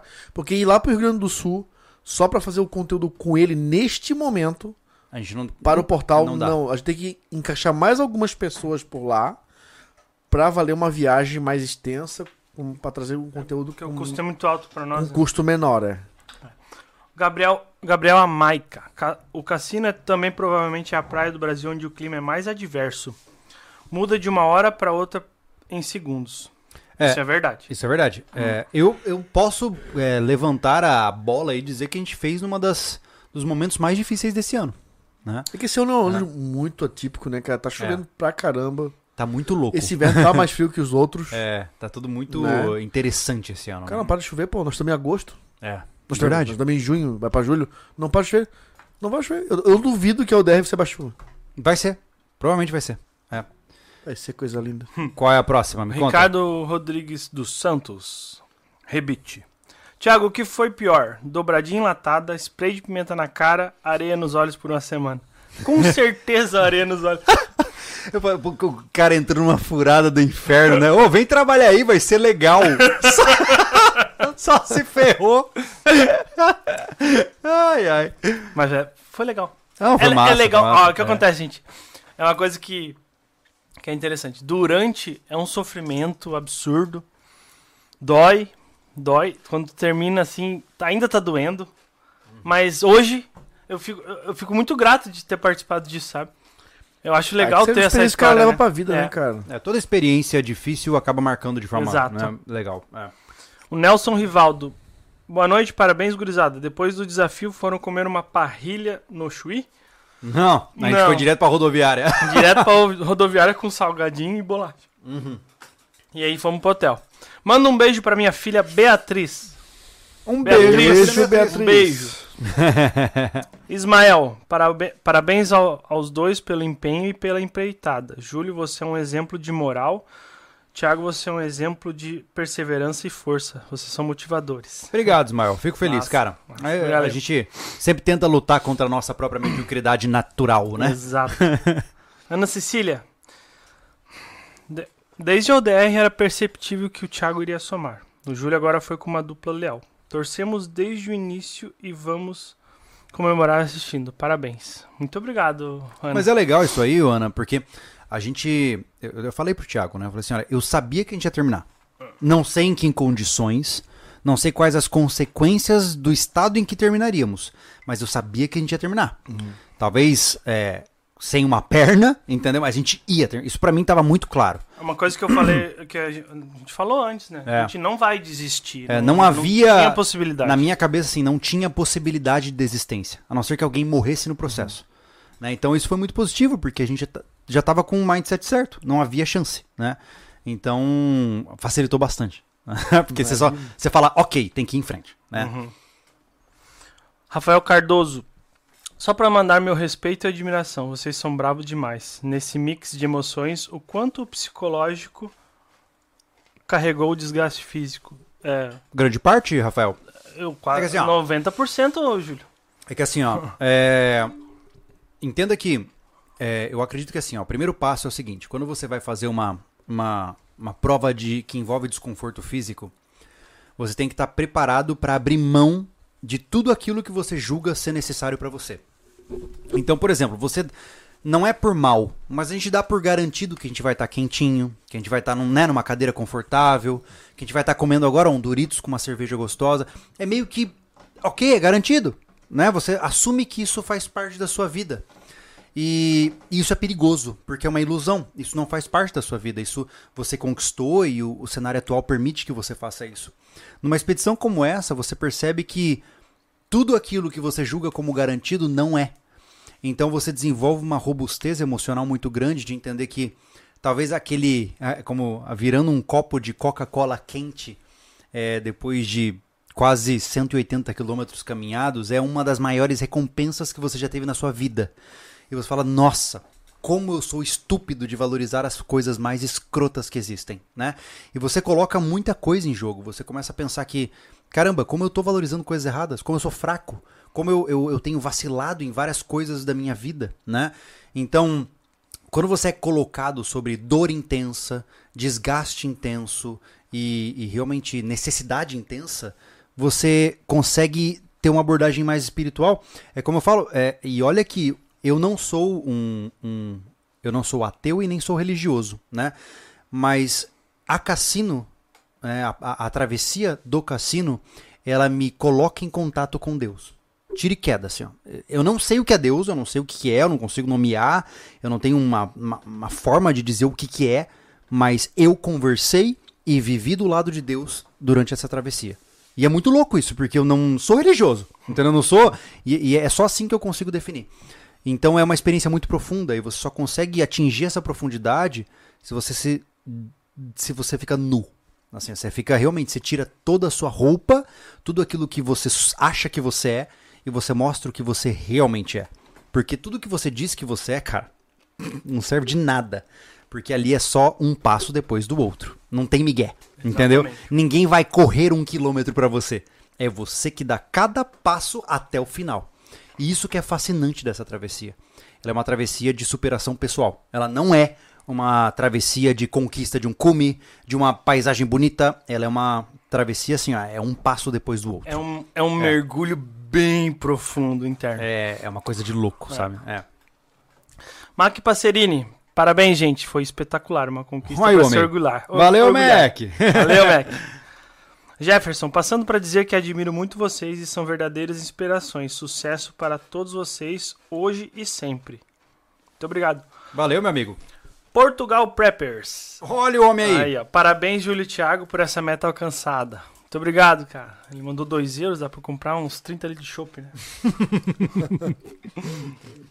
o Pedro Henrique, já foram. Já foram pro cassino? Vocês são muito ligeiros. Fomos e A gente enganou bem, né? Enganamos bem, né? ninguém sabia. Tá bem. Ah, o Freitas, ah, ele falou sobre a- o do cassino, da cassino lá. O Dorel Honorato. Boa noite, rapazes. Marcando presença. Verei mais tarde. Hoje trabalho. Falou mais alto. Parabéns pela jornada. Já ansioso pelo resultado final. Abraços. Em Muito breve, obrigado. meu amigo. Sempre Em presente, breve. Dorel, né? Pedro Henrique. Júlio, o que, o que foi diferente da primeira travessia e o que foi igual? Foi mais fácil ou mais difícil do que, do que a primeira vez? É, encontrar o Chui? Eu encontrei a cidade, se você tá perguntando. Cada, cada experiência é diferente. A primeira experiência, ela foi. é, como eu tô dizendo, eu não consigo colocar de outra forma, ela foi. é, ela foi muito negativa pra mim. Né? Eu encontrei. é, eu passei a praia inteira pensando em arrependimento. Né? E foi muito ruim pra mim isso. Porque eu me submeti a algo que eu não queria fazer. Eu não queria passar por essa experiência dessa forma, mas eu fiz, então eu, eu foi uma. Eu sinto assim, ó, a minha primeira travessia, eu, eu só consigo pensar na palavra corrompido, né? E, e a segunda travessia ela foi mais justa, porque ela, ela foi é, acompanhada por bons, boas intenções. Eu queria a redenção, eu queria buscar por o, pelo justo, né? Então, é, é, foi realmente. é, eu sei que tolo dizer isso, mas realmente, do ponto de. É uma coisa meio espiritual a parada, sabe? Porque eu lavei a minha alma nesta segunda eh, travessia. Né? Isso foi muito positivo pra mim. Me fez, assim, um bem inexorável eh, do ponto de vista de, de, de pessoa, sabe? Eu, eu realmente voltei e eu, eu me sinto uma fortaleza hoje, porque eu, eu não. não eu, eu sei exatamente o que é necessário para se redimir. E eu fiz o que tem que ser feito, e eu ajustei os meus erros, e eu me sinto bem, eu me sinto alinhado com a luz, basicamente. Não sei se explica alguma coisa. O, o Ricardo, novamente, ele falou que spoiler é coisa de fresco. Concordo. O amante do amante do Anderson. Esse amante Faz do Anderson tempo. não desiste, Essa né, cara? ruiva. Tá aí. Considerando o frio, não seria melhor atravessar a cassino em outra época do ano? Beijo a todos, menos pro Andinho, que eu vou dar pessoalmente. Ai, meu Deus. Meu Deus. Andinho. É, Andinho. Meu Andinho. apelido não era quando eu nasci, era Andinho. Aí tiraram o Andy e ficou só o Dinho. Oh, meu Deus. Ah, é? Era Andinho. Não sabia não. É? chamava de Andinho. Aham. Ah, então ele é... Então é parente ah, teu então é parente antigo, ó. Pode, ninguém me acompanha. não? não. Ninguém me acompanha. Bom, Considerando o frio, cara, a gente tinha um último te- últimos tempos aí, pelo menos pra. que a gente tinha informação sobre a seca, né, dos arroios. Então, a gente decidiu no, no, no dia certo, frio ou quente, você vai passar frio? Foi frio todo dia. é, eu não... Eu não... Eu tava muito preocupado com a água, porque eu sabia que o Thiago tinha um consumo maior de água, e se a gente fosse em agosto, não ia dar bom. Porque em agosto vai secar tudo e esse cara ia morrer, né? Então era, era a minha maior preocupação. É, eu nunca tive preocupação com o frio, porque nós estávamos com equipamentos apropriados para o frio. Sim. Né? É, eu sou muito mais a favor do frio, porque é o que eu sempre falo. É, no frio, cara, você bota um casaco, um casaco e fica quentinho. Agora, o verão, não tem o que você fazer. Entendeu? É, mas é, é igual tu fazer, faz um curso de sobrevivência no verão mais quente que seja, tu vai passar frio. Quando tá em desgaste É, isso é verdade. físico, assim, não tem essa parada de calor. Tá ligado? Então não tem muito. Vai passar, por exemplo, passa noite e dia, é, madrugada que seja, tu acorda, tá fresquinho e tu, tu, tu tá mais tranquilo Cara, ali. quando é pra maldade, você faz o cara passar frio no Saara. É, exato. exato. Então, não faz muito sentido o verão, essa parada assim. Seria até, eu acho que pior fazer no verão a travessia. Por causa do Por cocheiro, né? que o Thiago até comentou lá, o Thiago, o rapaz da, da, da Frontier, ele falou que no verão é mais seco. é mais seco lá. E as, a Concheiro, por exemplo, passa muito carro. E Uhum. aí fica absurdamente pior. Então, é, como choveu, É. sentou um pouco a, a, a areia e a gente conseguiu É. passar Tivemos menos sorte trabalho. nesse sentido. A Que dica pra lente não, não embaçar, hipogloss. Hipoglós Lente na lente? Eu não tenho coragem de passar hipoglós também na não, lente da é. câmera. Ela embaçou várias vezes, né? Várias vezes. Eu, tava, eu limpava com fleece, assim, ó. Tava molhada a câmera, cara. Impressionante. É dentro da barraca, né? Fica tudo úmido, né? A Carla Romero. Carla e, e Samurai mandando um abraço. Estamos na rua Olha agora. aí. Provavelmente vamos ver a live full depois. E parabéns pela É homem do- conquista. é o homem da bananinha, pô. É, A Vera, a Vera dessa vez. Casal da sempre presentes aí, o casal. Massa, muito bom ter vocês aí e espero que vocês gostem da, da nossa história também. Alexandre Oliveira. é, a travessia deve ser muito difícil. Sem cueca deve ser uma missão mais difícil ainda. Pô, mas é, é engraçado isso. Eu acho que vale a pena falar sobre isso aí, cara. Tá. É, eu sei que sempre vira brincadeira, mas é verdade. Eu não, eu não tenho problemas de assadura e nunca tive, né? O Thiago, por exemplo, ele fez a travessia, travessia com cueca, né? Eu fiz a travessia inteira sem cueca e eu não tenho problema nenhum com isso. E eu não sei exatamente qual é a, a- o que influencia isso. E, assim, sem brincadeiras, eu sei que vocês vão zoar de qualquer maneira, mas mas sem brincadeira, assim, eu não sei exatamente quais são os critérios que determinam o que faz uma pessoa ficar assada ou não nesse sentido. Eu sei que fricção é o que gera assadura. Eu sou um cara magro, as minhas pernas não tocam uma na outra, né? É, eu já sou gordo, né? Daí. Mas mesmo assim, mano, eu sou homem, eu tenho um saco escrotal que fica ali no meio, tá ligado? E mesmo com um saco escrotal, eu não tenho nenhum tipo de assadura. Mas o, o- a assadura não só ali na, na virilha, Aham. sabe? Ali uh, entre o. Entre o períneo? parquinho. o parquinho. que coisa horrível. ali, ali junta, pô. Não sei, não sei se tu tem esse problema. Eu tenho. a- Sou gordo, vou falar o quê? As coxas encostam ali. É E mesmo? ali, ali dá problema. Eu não, sei, eu não tenho nenhuma fricção em nenhuma parte das minhas partes móveis, assim. Não. Nada, nada. Pra é. mim, ali é o que, é eu o tenho que perna de avestruz, Nos- sabe? Dois palitos. Nos treinos que a gente não se cuidava, dava direto ali a assadura. É mesmo? É. Mas no na, no- na travessia a gente usou o Cavilon lá. Cara, ô, meu Ô. irmão, total. Cavilon é o que, só, sonha... Tem problema de assadura? Cavilon. Acabou. A parada cria uma película de proteção. Ele dura limpeza, viu, Anderson? Ele dura Ah. três limpezas. Ele cria uma película em cima da sua pele É. que te protege, pô. É impressionante, cara. É, Ele dura três limpezas, mas eu passei todo dia e não importa. passei nos pés e na, em toda. É um couro já. Em todo o parquinho. Você já tá- Em todo o Até hoje o cara tem Cavilon, certo? Ai, meu Deus. Vamos lá. Mas enfim, é- isso é importante só pelo sentido seguinte, cara, conheçam seu corpo, tá? Eu sabia que se eu usasse cueca numa travessia dessa, eu ia ficar assado. Porque eu não, não gosto, eu não, não me sinto à vontade. É, é, é. E zoem quando quiser, Dá tanto sem faz. cueca não rola, não. Não, mas é Não muito. dá, não mas dá, por isso que eu sentido. falo. Até pra dormir é ruim. É. Mas eu tinha. ô, Anderson, é por isso que eu falo.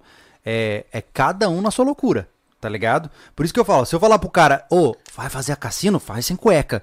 Aí o cara faz e se ferra. É. Entendeu? Então, assim, conheça o seu corpo, cara. Eu não uso, eu geralmente não uso cueca e tanto faz se você acha isso um sinal de vergonha ou não, eu não me importo. Eu gasto menos. Eu, quando eu durmo sem nada, eu durmo mal pra cacete. Eu, eu também não. Ah, eu tenho que É. dormir com Pelo menos uma cueca. uma É cueca. Eu gosto de dormir peladão, isso é bom. Largado. Ah, assim. dou uma virada na cama e o saco ficou pra trás e o outro ficou pra frente. Pois e é. belisca dobra Aí- tudo. aí quando- Aí, aí tu se vira, dobra a linguiça inteira e dói, caraca. Não, então, cara, e aí quando tu levanta, com o negócio girando em ti, assim, aí você tá Horrível, desenrolando, né, cara? Horrível. Ô, Júlio, tá louco, cara? É porque o Júlio é assim, ó. O Júlio funciona, sabe por quê? Vou dormir. É isso, eu, eu viro um, um periquito atropelado. depois. Acorda, Júlio. Hã? É. Tá no mesmo lugar, cara. Tá no mesmo lugar. Não se vira, aí não. não enrola o saco. Em casa, geralmente assim, ó. Eu dur... é, Sem brincadeira, eu durmo assim, ó. Um braço tampa a luz. O outro braço abraça a Letícia. E eu acordo, eu destampo a luz, desabraço a Letícia e levanto. é isso, eu não, eu não me movo é louco, durante a cara. noite. Não, eu me mexo muito, cara. Porque eu acordo no meio da noite, o sono tá leve, esse ombro tá doendo, eu viro pro outro. Aí esse ombro Eu tá vou do- doendo, aí eu vou pro outro. eu quero mijar, volto. Porque eu tenho um problema de temperatura muito grande hoje em dia, né, cara? Porra, sério, cara, o Hannah é um vulcão, brother. Ela é o aquecedor. Mano, é encostar na mulher, 10 minutos tem que Calor. encostar. Vai. Cara, tem uma temperatura altíssima debaixo do cobertor.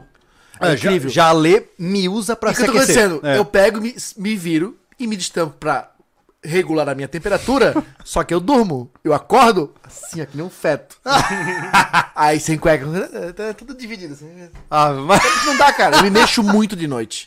Então não dá pra dormir sem, cara. Eu durmo muito mal. Muito mal. mas, é, mas é assim, ó, é, é uma zoeira grande, eu sei que todo mundo zoa aí no chat e tal, mas é por isso que eu falo. Conheça o que você prefere, né? Eu fui pra cassino, terminei cassino sem cueca, sem nenhuma assadura, super confortável, cara.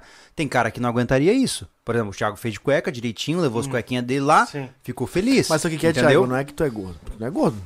Não, não, eu não digo, sou gordo. Tem não é uma que- barriga saliente. Só que aqui nós temos coxa, é, pernas muito próximas. O Júlio tem perna de, de É, garrincha, mas cara. é que eu falo gordo de, de ter gordura Sério, ó, mesmo. O Júlio eu tem tenho, ó, duas quando eu- varetas, quando- né? an- Quando eu tava correndo... Eu sou uma stick figure. Eu ia, eu, ia, eu ia com aquela bermuda que, eu comprei, que a gente comprou lá no, no Fronteira, lá na, na, na- na divisa com o Uruguai. Uma bermudinha da Adidas lá, falsificada. Hum. Né? Aí um dia tava molhada, duas vezes aconteceu isso, cara. Uma vez foi, eu levei lá pra mãe e corri na praia, outra vez foi aqui, em Anto- aqui em Antônio Carlos. Eu botei uma bermuda tipo jogador de futebol, que tem saqueira. Aham. O que acontece? Ela é muito grande, aquela bermuda. Aí minhas coxas encostam. Hum, entendi. roçando. Aí eu aço. Isso. Porque É, minhas isso pernas mesmo. são muito juntas. Olha lá. É, isso é. A minha esposa tá falando. É verdade, minha esposa falando no chat. ali. É verdade? Sim. É verdade. Por isso que eu- mas assim, por isso que eu falo, cuidado com os conselhos genéricos. De verdade. Quando, Ó. voltando ao ponto aí do Os nosso caras papo. já estão alucinando que dormimos pelado na barraca. Não. é. Eu vou te falar. Se um casal fez a travessia da cassino e teve ímpeto sexual, meus parabéns. Porque, meu santo Deus, passar por aquele perrengue e ainda ter desejo tem que ser um animal. É, total. É um monstro na cama. Porque eu Só não acredito consigo. no relato. Acho que caminharam 5km no primeiro dia, fizeram sexo, aí eu vou só perrengue, pô. É. Não, não dá. Para, não, não não dá, né? Não tem jeito. Duvido É, quem é. faz depois de Não, não faz. 150 km todo Não, destruído. pensa, cara. Não. Aí, eu- aí tá, tá todo ferrado lá, né? tua corda tá. Essa coisa assim. Assim. Como é que tu vai. E detalhe, Não. eu devo lembrar, né? pra- apenas para acrescentar a fantasia sexual dos senhores que estão ouvindo aí, eh, a gente passou cinco dias sem escovar os dentes. Né? Os dentes eles pareciam lixa 60, assim, É. você passava. Então, assim, você imagina você fedido, sem tomar banho, sem escovar os dentes, né? É, limpando tudo que você tem com lenço umedecido, colocando as mesmas roupas sujas, porque eu só tinha uma segunda pele, basicamente. Então era ela que eu usava, né? Então você se limpa e se suja quando coloca a roupa de volta. Então, assim, como é que alguém sente vontade de alguma coisa nessas situações? Não, Não, dá? não faz sentido. Não, não, não dá? Na minha cabeça não faz sentido, né? Ah, o Gabriel Abdo. Algum amigo de quatro patas apareceu? Tinha um monte lá solto, mas não chegaram nem perto da gente. Não, é, é, todos os cães estavam alucinados lá pelo meio da, da, da praia, mas nada a ver É, com a não, gente. No começo, né? É só não dar bola. Paulo Santoro, nosso parceirão aí. Fala, Paulo. Parabéns, pessoal. Desafio extremo e esfoliação ao extremo. ao mesmo tempo, perdão. Ah, es- oh, caramba. Striker, Striker Z oficial. Eu vi na Invictus uma bo- bota impermeável que possui coisas para não afetar a respiração dos pés. Isso realmente funciona? Ah, Striker, ah, um pouco fora do tema, mas existem membranas eh, conhecidas como one way, onde elas só permitem a saída, elas permitem a saída da transpiração e não permitem a entrada da água. Ah, tem essas Eu não sei te dizer, eu não tô informado o suficiente para te responder essa Eu pergunta, usei tá? Eu não testei, então não tenho como é, avaliar positivamente nem negativamente, tá? Ó, o Planeta CNC aqui, ó. Vai sair primeiro no portal? Ele acabou de falar uma possibilidade possível, É, mas temos que pensar provável. sobre. É, temos que pensar sobre. É, eu não É. tenho como prometer nada para vocês, tá? Maxwell MP. Quem joga as laranjas é o espírito de um marinheiro que morreu Escorbuto. escorbuto que deixa essas laranjas pra ninguém morrer. Caraca. O cara vai longe, né? É. No- Northern Lights. Parabéns, muito obrigado. Obrigado, mano. Jorge Wolf. Eu e minha esposa, no final de semana que vocês fizeram o desafio da esteira, estávamos comemora- comemorando oito anos casados. Lá andamos na praia em torno de 8 quilômetros. E já foi muito, muito complicado. Imagina 35 com equipamentos. Parabéns. é, Obrigado, Jorge. Obrigado, cara. Realmente é é pauleira. é. O André Novelli. Sei bem como é só andar sem pensar em nada. Você fica abstraído total do resto. É. Justo. É um exercício meditativo. Um abraço, André. Valeu o churrasco lá em São Paulo, hein? Ah, ganhou churrasco. Ah, ganhou um churrasquinho, sabe? Se encontramos, fizemos um encontro de teia na casa do, Olha do Augusto. lá. Passeamos no parque as crianças. Que coisa linda. Não Legal. sabia não, que massa, cara. Legal. Foi ele, o Ricardo. O Ricardo também? Massa. Ele, o Ricardo Mac e o Augusto. O Ednei só doou pra nós uma quantidade muito, bom, muito boa. Muito obrigado. Valeu, Ednei. Obrigado pela doação, É. cara. O André Teco, show de bola. E aí desapareceu o chat, aí pronto. Oh, que loucura que deu agora. Fiquei com medo. Aqui. O Sr. Bruce Wayne também mandou um sticker pra nós aqui. Valeu. O Rui Elias, MD. Conhece? Lembra? Ele, ele faz cervejas. Ah, Rui! E aí, Rui? Salve guerreiros, massa que voltaram. Tô pronto pra fazer uma cerveja especial cassino aí no rancho, exclusividade. Ei, coisa linda. Vamos conversar, meu amigo. Legal demais, cara. O Rafael Cardoso, Corsa no pós-crédito com rap em espanhol. Eu queria ter filmado, cara, mas eu tava muito sem graça de filmar o cara. Não ia É. dar certo, né? O João, João Soli, a Polaina Perneira deu certo? E quanto dinheiro em equipamento para uma pessoa para fazer co- com relativa segurança? Ah, vamos lá. A Polaina deu muito, muito- certo. Uhum. Nenhum momento eu tive problemas de areia no tênis. É. Tá? Legal. né, a- a- foi um tiro certo, assim, a polaina de neve da Alpa Maio. Cara, melhor coisa que eu fiz, né, foi um dos grandes problemas que eu tive na primeira, dessa vez não, nem existiu esse problema, né. Ahn, sobre custo, cara, é tudo muito relativo, eu não sei quais são os preços hoje, tá, mas é como eu tô te dizendo, eu vou jogar assim, ó, Entre 5 e 10. não, eu, eu vou jogar 15 pau. Por mas, pessoa. Não. você acha menos? Ah, não, ah, é, por, pra uma pessoa, né? Pra uma pessoa. Pra né? uma pessoa, né? É, entre 5 e 10 mil reais Com você... mochila? Com mochila. É com É. mochila. Com Mas assim, viagem, essas Mas, paradas assim, mas né? tem que cavucar, procurar, por exemplo, mochila é, de car- cargueira, tem muita mochila seminova que os caras vendem. Porque o cara compra pra uma expedição, Uhum. nunca mais usa e vende por, por troco, sabe? Então assim, ó, entre 5 e 10 pau você consegue fazer um setup top, tá? Que, que, mas tem que cavucar, tá? Então fica aí uma possibilidade. É. O Marlon Rimura. Parabéns para vocês dois, tô louco pra ver essa saga. Vai ser legal. Quero ver quem vai ser o macho que não vai chorar no Hum. É. fim. O Daniel Bezerra. Posse o Doc próximo ao fim do ano, um presente de Natal pra quem gosta de conteúdo como fizeram com o Refúgio. Não, não, não, Parabéns, vocês são F. não. Em agosto tá saindo pra vocês, cara. Exato. Promessa de escoteiro. Para Kids, Júlio é o Neto aqui. Pelo menos a mulher do mercado deu água pra vocês. Já a Nayara não pegou, não pegou meu copo até hoje. Até hoje nisso? Pô, Nayara, sinceramente, né? Cara, você lembra disso aí? Ainda tá nisso, cara. Ainda tá nisso. A Nayara tá- não pegou um copo de água pro neto, cara. Já morreu de sede, cara. Como é que ele tá vivo, cara? Eu não, Não, sei, não sei. sinceramente. Ele, ele tá, ele tá na base da sobrevivência muito pior do que a gente lá no cassino. É, verdade. Caraca, cara. Coitado, deve estar muita sede. Ô, mulher braba, hein? Aham. Ro- Robson Santos. São poucos os lugares que podemos estar e perceber que há centenas de anos ele é do mesmo jeito. Cassino proporciona isso em vários momentos. Sentir o falta de poder sentar em uma cadeira? Parabéns, apesar. Cara, é incrível isso, né? Eu cheguei no Sarita, né? Não, é o Sarita que a gente conseguiu ou o Verga? O que, o primeiro? Acho que foi o segundo que Não. a gente conseguiu sentar. É, foi, você sentou num pedaço de concreto da, da, da Sarita. É, é isso, no Sarita, mas o outro eu sentei normal, sabe? É. E eu falei pro Júlio, cara, como eu sinto falta de sentar.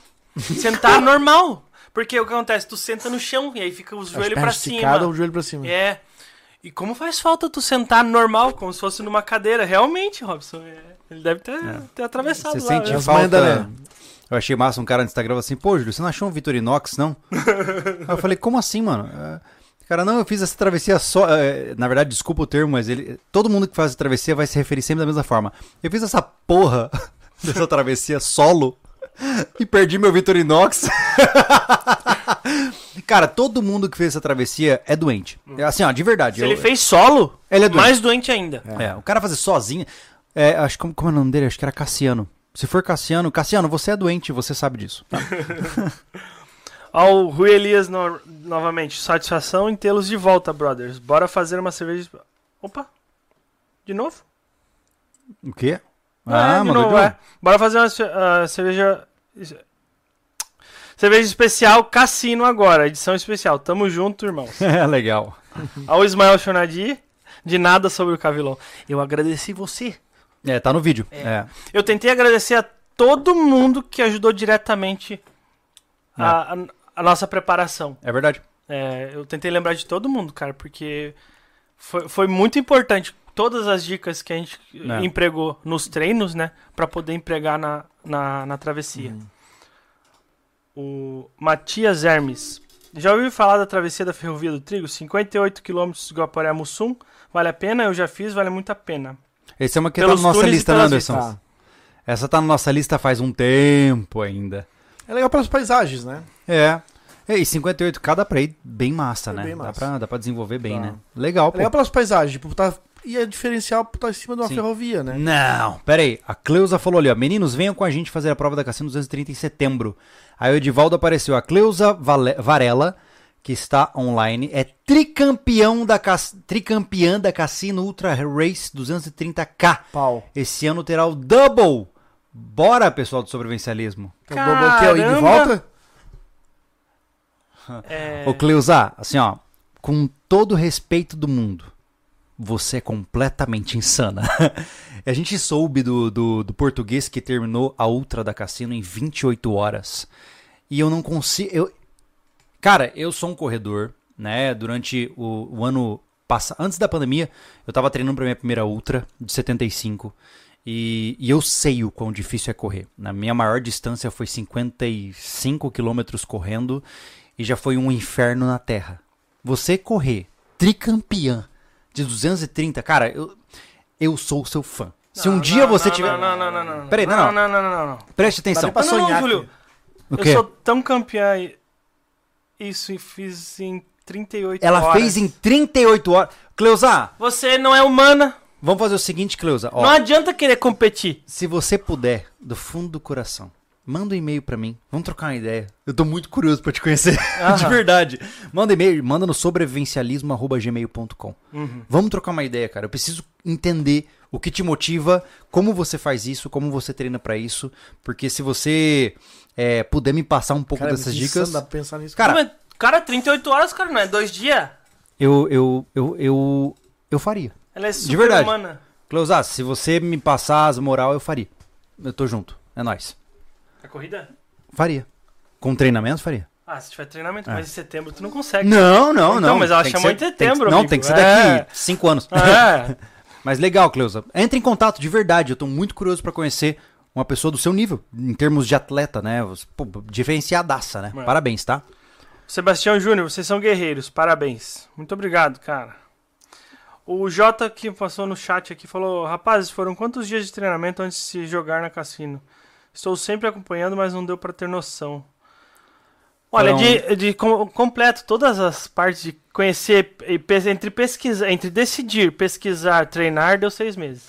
Seis meses É. com treinos de três vezes na semana. É, O que é considerado bom, é, porque tem espaço pra descansar, isso. né? Não. O que ela falou ali? Bo- bo- Boa, menino. Em setembro vou dobrar a prova. Meu Deus do céu. É dobro, aí de volta. Meu Deus Claro, do pô. céu. Cara, eu que a gente podia documentar isso, cara. Isso é insano, pô. Total. Total. Meu santo Deus, cara, é. É insano. Tem noção, Tipo, né, eu, cara? eu fico fascinado, porque eu fico imaginando o que custa, entendeu? O que custa pra uma pessoa fazer isso. Cara, que essa mulher deve se dedicar, Júnior. É tipo, abdicar de, de tudo que ela teve. Sim, fazer. mas é lindo. É lindo, é isso que eu tô dizendo. É Não vive mais nada, só isso. Mas Não, é fascinante é- por é- isso. É a vida dela, né? Sim. Não é que não É. vive mais nada, né? De repente. É. Que coisa Cara- fascinante, Cleusa. Poxa vida. Parabéns. Cleusa, Parabéns é- mesmo. Cleusa. É sério, Cleusa. Manda um É, e-mail pra gente. pensar. É. É só colocar Sim. o nome do canal aí, arroba gmail.com, tá? Isso. Vamos trocar uma ideia. Total. Isso é muito legal. Ó, o Robson Santos. Fiz a primeira vez sozinho, me lesionei. E voltei. Um mês depois, retornei em dupla e terminei. Realmente senti falta da cadeira. legal, Robson. É. Ai, Ó, o João, João Soli. Um bate-volta na cassino. Imagina, che- chega nas pedras do Chuí e perceber que está na metade do caminho. Ô, João, o problema é que no que tange a trekking autossuficiente, é, você precisa reabastecer. Não tem condições. Não dá pra carregar comida pra 15 dias, assim, para Na verdade, é, é 15 dias, né? Não, dá. Não dá. É. E eu, eu, não- eu não teria condições de fazer isso, cara, sinceramente. Eu não, não tenho condicionamento mental pra isso. Temos alguma coisa no Pixel, se você quiser Ah, olhar? tem os pics pra ver, né? O... Enquanto isso, Anderson, seria legal você falar com quem você gravou lá em São Paulo, cara. Faz um resumão aí, eh, explica um pouquinho de quem você visitou lá em São Paulo pra gente poder explicar. Porque tem muita gente que nem sabe o que é o portal, né, cara? Só antes, É. um pouquinho, a Cleusa pode falar. Eu treino, sou normal, cuido de casa e de filho. Essa Cleusa é E é top. nos meus dedos. Eu imagino que é uma coisa. Não, não falei por mal, Cleusa. É, que é uma coisa absurda, assim, né? É. porque. Não sei, quando a gente fala de negócio assim extremo, o cara já. Na minha cabeça. Uhum. Na ignorância na minha cabeça, né? Tipo, porra, com a alimentação e aí abdi- abdicar de tempo pra caramba da vida pessoal, né? Porque chegar num nível desse aí. Cara, ou é- ela tem, tipo, o corpo é feito pra isso e não precisa exigir tanto, porque de uma pessoa, um ser humano Ah, não, acho que- normal, Eu acho que tem muito treinamento, né? caraca, tem que, tipo, realmente dedicar Ah, cara, muitas eu- eu horas não- do dia pra isso. Quem sou eu pra falar a respeito disso, né? Mas é. Sim, tem que ter um calendário de treino bom, tem que ter, né? Na ultramaratona não se trata de dieta esportiva, né? É outra pegada, né? Geralmente é uma dieta muito alternativa, assim. Os ultramaratonistas são uma classe à parte no que tange a desempenho é, esportivo, assim. a, a, né? Cleusa, a Cleusa com certeza tá convidada pra um podcast, se ela É, puder. Cleusa, se um dia você É. tiver interesse em sentar É. aqui nessa mesa e conversar Se conosco, tiver por pertinho aí. Cara, seria fascinante, tá? Total. É, você pode ensinar muito pra gente com o que você faz, né? Eu vou, eu vou banheiro. Ah, mas assim, ah, não sei se vocês sabem, mas nós temos uma iniciativa aqui no Sobrevivencialismo, que é o Portal SV. O Portal SV nada mais é do que uma área para assinantes. né? A gente, a gente sentiu que no YouTube a gente não tinha condições de falar de temas que eram mais educativos, né, Anderson? O pessoal aqui no YouTube gosta mais de entretenimento e tal, e não tem nada de errado nisso, eu entendo. A gente É. já explicou várias vezes É. que o YouTube hoje ele, ele, ele, ele dita as regras. A gente fazer pros mais. De novo, não tem como. Pra, pra entender essa palavra, né? Pra entender Uhum. essa situação que eu vou colocar. Pros sobrevivencialistas raiz, acho que a gente perdeu a essência, porque não sei o quê. Cara, não dá pra colocar o sobrevivencialismo raiz, vamos falar dessa forma pra entender. Porque a gente vai minguar. Simplesmente o canal vai, pss, vai sumir. O que, que a gente fez? A gente criou um canal só nosso. Que é onde ninguém dita a regra. A regra é nós pagar o servidor pra botar o vídeo lá. Então a gente criou um portal, tá? Onde você possa aprender é, dos mais variados assuntos de interesse sobrevivencialista ou não também, né? Que é. Tem muita coisa lá que é de interesse. é, como é que chama? Social? Não, é. Tem um nome pra isso? Público. Ah, É, ah, enfim, né? E, e para isso, né, também não adianta a gente, a gente pesquisar e trazer. Então a gente foi direto na fonte. Então vai ter de tudo. ah, quais os assuntos que vai lá? Vai ser o cara é, com a especialidade dele em track, ele vai falar de track. É. Vamos falar de, de, de primeiro socorro? Vai ter uma enfermeira lá. Diferente de aqui no YouTube, onde nós É. somos os únicos apresentadores hoje que estamos à frente das câmeras, Aham. no Portal SV a gente coloca os professores para falar. Isso, Né? bem isso. A pessoa É. vai repassar a, a experiência dela e a expertise, né? é, do profissionalismo dela, né? Querendo ou não, essas pessoas são profissionais. Pedro Hawk é um profissional do mundo da aventura, do trek, do montanhismo. Como a Renata na parte de enfermagem, como o Augusto, que vai chegar agora dessa viagem, né? Que ele tá lá também no portal como cirurgião dentista. Aquele cara foi um baita esportista. E continua sendo, ele tá treinando pra voltar com a idade que ele tem hoje, é um cara de 54 anos, se eu não me engano. Né? Um abraço para Augusto, nos ajudou muito lá nessa estadia de São Paulo. Ele vai trazer a experiência dele no mundo da bike. Ele já competiu, ele já fez cicloturismo, ele já viajou para fora do país para pedalar também. Então, é, é, então, cada profissional na sua área trazendo informação muito bacana, né, para quem é, prepara, é, tem preparação sobre evidencialismo, que acredita que evasão é muito útil com uma bike, num bike pack ou num bike num cicloturismo. Cara, tá no caminho certo vai aprender muita coisa lá, preparação de bike, né? Ah, vamos para as novas, né? Como eu falei agora, o Augusto, temos aí uma fisioterapeuta é, bike, fitter, bike filter, né? Sim. É, bike fitter, na verdade. É, O ciclismo vai estar forte agora. né? bastante, cara, É. porque assim, ó, a gente começou aí a dar uma cavucada no mundo do ciclismo e vimos que não é só comprar uma bike, montar pra cima e sair pedalando. Existe toda uma preparação pra você escolher a bike, como você se posiciona na bike e pra tudo isso conseguimos uma pessoa que vai falar como você se prepara, né, fisicamente, a sua postura pra ter uma bike, a posição de banco e tudo mais. É, também gravamos com o Antônio Roseira, do canal lá do R, né? Vamos perguntar, mas por que o Roseira? Cara, ele é um cara que tá entrando forte no mundo do PSC e ele vem se destacando bastante no cenário, tá? Ele tá mandando bem aí e incomodando os grandes já, né? o- Os, os clássicos aí da- dos, Che- dos chegou, a, chegou a ver alguma competição dele ou não? Não, ele nos convidou, ele me convidou, né? Que tava eu o Gustavo lá, os rapazes estavam se preparando pra sair pra cassino, pra gente participar de, uma, de um campeonato de PSC. Mas eu não me senti à vontade de aceitar, porque a gente tava com um cronograma muito apertado, assim. é, porque é, as cidades entre as pessoas que, eu, que, eu, que a gente ia gravar eram longe.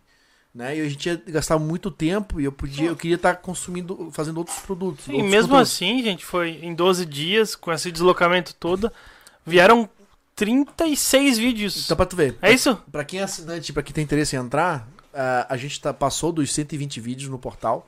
Estão vindo mais 35. Eu tenho mais alguns aí quase encaixados por aqui pela região, com outros profissionais aí na parte de biologia, na parte eh, de, de, de, de orientação. Muito legal. Eu acho que tá faltando um vídeo de orientação Sim. bem explicativo e a gente vai fazer com ninguém mais e ninguém menos que um, gru- um, um ex-gru. Acho que um- não existe um ex-grumec. Não, é- Existe um grumec é. é, em stand-by, É. né? O que aquele cara aprendeu, ele vai é, saber pra sempre, né? É um homem preparado pro resto da vida. Então, tem isso também, tá? A parte de orientação bem completa, com bússola, com orientação pelas estrelas, pela lua, pelo sol, pelo vento, pelo passarinho e pela poeira. O que, que tiver. Pelos espíritos. Pelos espíritos do mal e do bem. Então, assim, ó, São Paulo, ciclismo forte, tá? Tanto na parte de equipamento, como na parte de preparação, tá? Ah, mundo do tiro, IPSC e recarga nos mínimos detalhes com Antônio Roseira, do canal lá do R. São tipos de vídeo, pessoal, pra você entender. Se a gente pegar e fazer uma colaboração dessa com o Roseira para o YouTube, não interessa. Não. Ninguém, muito pouca gente vai ver. É. Eu sei que vocês que assistem querem esse vídeo lá. Mas hoje nós somos uma empresa e, como eu falei, a gente tem que fazer vídeos que mantenham o canal em cima, senão eu não consigo. Não conseguimos manter hoje. Tem pessoas trabalhando aqui dentro que dependem disso rodando. Então, levamos pro canal, pro portal, com mais calma, sem pressa, sem se preocupar com like, com comentário, bom ou ruim. Enfim. Ah, temos aí Celso Cavalini, nomes fortes também aí, né, com a gente falando sobre defesa, sobre sobrevivência, é, sobre comportamento é, no mundo da aventura. Muito legal, o cara mandou bem pra caramba, vocês vão gostar de ver. Ah, que mais aí? Ah, bom, eh, visitamos, fizemos vídeos em umas lojas de bike focadas só pra deslocamento urbano. É, cara, esse mundo mountain bike. é Quando eu falo de bicicleta, eu percebi nessas minhas viagens lá em São Paulo. Toda a vida, vou, quero pedalar. O cara vai lá e compra uma mountain bike. Hum. Entendeu? E Aham. aí o cara compra a bike errada, pô. Ah. Se ele quer só se fazer deslocamento. Não é uma bike É certa, uma bike de Ah, commute que ele tem tem que pegar, né? né? Como é É. que é? Commute? É, commute é o ato de ir e voltar de um, um local. É. né? Então, cara, foi interessante ver. Pô, São Paulo tem dessas, né? Tem Sim. coisa focada em tudo. Entrar numa uma loja que ela te proporciona a bike certa pra você fazer deslocamentos dentro da cidade é muito interessante. É, É. essa que tu gravou pro YouTube? Gravamos. Eu gravei é, o passeio pela loja, Uhum. mas explicando detalhadamente, detalha- detalhadamente as bikes e como escolher, separado pro portal, ah, né? que legal. Porque Bike. senão ficaria um vídeo Ah, sim, gigantesco. sim, sim. Então foi conhecendo essa. Eu, eu também tô descobrindo agora que eu não vi ainda. Enfim, acho que é isso. Ficou bem legal. Ah, sim. Temos aí de Meu novo o Deus. Marcelo Passerini dando uma boa pincelada em economia. Que massa. Economia pessoal e familiar. Muito legal. Temos acho que 4, 5 vídeos com ele bem bacana. Vocês vão gostar de ver. Quem já acompanha ele deu entrevista aqui e nos podcasts sobre inicialismo. Ele, pegamos ele com muita calma. E ele ficou muito à vontade. Marcelo, obrigado por estar assistindo a gente. Vão ser vídeos bem interessantes, pode ter certeza, cara. E você mandou bem. Tá? E acho que é isso aí, cara. Cara, O eu portal tô... é isso. Pô, eu coisa tô- pra caramba. É. Aham. É, assim, eu tô abismado com o nível do chat. Porque eu acabei de bater o olho que tem um tal de o Jorge Ultra. Ano passado eu fiz em 38 horas correndo na Cassino Ultra Race e em setembro desse ano retornarei novamente. E dessa vez vai ser ida e volta, 460 É quilômetros é. correndo. Ô gurizada, entre em contato comigo, eu tô impressionado com vocês, eu quero saber o que os motiva e eu adoraria fazer parte dessa aventura. Eu só não tenho condições de ao- a- a- a- até setembro, mas eu adoraria saber o que os motiva e como vocês treinam. É, Entre em contato. O Edivaldo falou que. Edivaldo Clarini da Silva, assistindo essa live, já tem três atletas que irão para o primeiro double da história da, da Cassino: Cleusa, Cerqueira e Legionário. Que coisa fascinante. Que massa. Gente, vocês merecem e vocês com certeza é, deveriam ter uma- um reconhecimento popular fascinante. Assim, ó. É. É, eu, Inclusive, aqui, ó, o, o André pesquisou. eu- Uhum. Ó, fui ler sobre ela, ela é de Gaspar, a Cleusa. Não tá muito longe. Daqui, cara. Cleusa, eu vou até você. Blumenau, César. pô, Blumenau. É verdade, a gente vai até você. É. E o André perguntou aqui se o Anderson matou saudade do pão dele. o André. Ô, André, pão bom. Ah, e pra finalizar, eu vejo o pessoal tá falando que eu tô com fome, que eu não paro de comer. Ah, olha só. Se vo- eu queimei, em 7 dias de caminhada, 26 mil calorias. Eu achei que era muito. Né? Porque considerando o quanto eu consumi de alimentação, eu fiquei no déficit de menos 15 mil calorias, aproximadamente.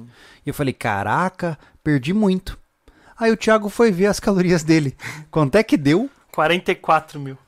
O cara queimou em Cê é 7 dias 44 mil calorias. Uma pessoa geralmente consome entre 1.500 e 2.000 por dia. Você pensa, cara, se você comer bem, você come 2.000 calorias por dia. É. Imagine queimar 44 mil em 7 dias. É o Thiago. Insano, cara. Coisa É, eu, absurda. eu não acho que. Eu não pesei, também não, não vou, vou atrás disso mais, porque eu já comi bastante. Ah, eu não acho que eu emagreci, Uhum. porque eu me sinto do mesmo jeito, barrigudo. Do mesmo jeito. não, tem nada, não tem nada de diferença. A Kellen falou que parece que realmente deu uma emagrecida, mas eu não, não fui conferir mesmo. É, você ficou mais feio, isso é fato. Ah, isso é normal. Quanto mais o tempo passa. Cara, gente, assim, ó, é, do fundo do coração, entendam que. Pô, falta ó, o Pix, tá? Tá, veja o Pi- Pix É. aí. Ah, saibam que essa experiência que a gente faz não é com o objetivo de falar que a gente é. Nossa, nós somos os bichão, né? Não, nem de perto. Vocês podem ver que no chat aí tem pessoas que fizeram o que a gente fez em 38 horas. Inclusive, É. é, inclusive o Jorge Ultra ele faz conteúdo pelo jeito. É mesmo? Ele colocou Ah, aqui, ó. no meu canal tem vários vídeos correndo da Cassino Ultra Race. Jorge, eu vou conferir depois. Que massa. Eu sou, eu, eu, o meu background, e principalmente antes da pandemia, eu tava muito focado em ultra. Eu consumi muito conteúdo de ultra, tava treinando forte pra fazer a Tutan, não sei se você conhece. E infelizmente, quando eu tava com passagem comprada, hotel reservado, a pandemia veio e cancelou a, a- a prova. E logo em seguida, coisa de três meses depois do cancelamento da prova, eu ainda lesionei o joelho da forma mais absurda possível, num projeto que não tinha nada a ver com corrida. E aí eu fiquei desmotivadaço, cara, e eu fiz uma promessa pra mim que assim que eu finalizasse a pendência dessa travessia de forma de trekking da, da cassino, do cassino, eu ia é, voltar a treinar pra ultra. Então, meu objetivo é ano que vem correr uma ultra. Eu ainda não sei qual, eu ainda não sei onde, mas eu farei. Alguma coisa na casa de 75 ou 100 quilômetros eu tô à disposição. E eu não sei ainda qual prova eu vou escolher. Eu tô indo com bastante calma nisso, porque minha esposa tá gestante e vai ter um filho agora, é, ou uma filha, né? A gente só vai descobrir na hora do parto em novembro. Então eu tô indo de forma muito conservadora, né? Sabe como é que é a vida, né? A gente tem que priorizar o que é prioritário, né? O Pedro Henrique perguntou aqui quantos quilos vocês perderam. Eu não sei. A gente não se pesou, tá, Pedro? Eu, eu devo estar. eu, eu, eu tô chutando aqui, tá? Eu tenho fixo, assim, ó, 68. E pra, pra poder ir pra, pra praia, eu consumi muita comida. Eu comi, assim, ó, desvairado e consegui subir pra 70. eu devo estar com 66 agora, provavelmente, tá? Sobre a idade, o Júlio tem 32 e eu tenho 35. É.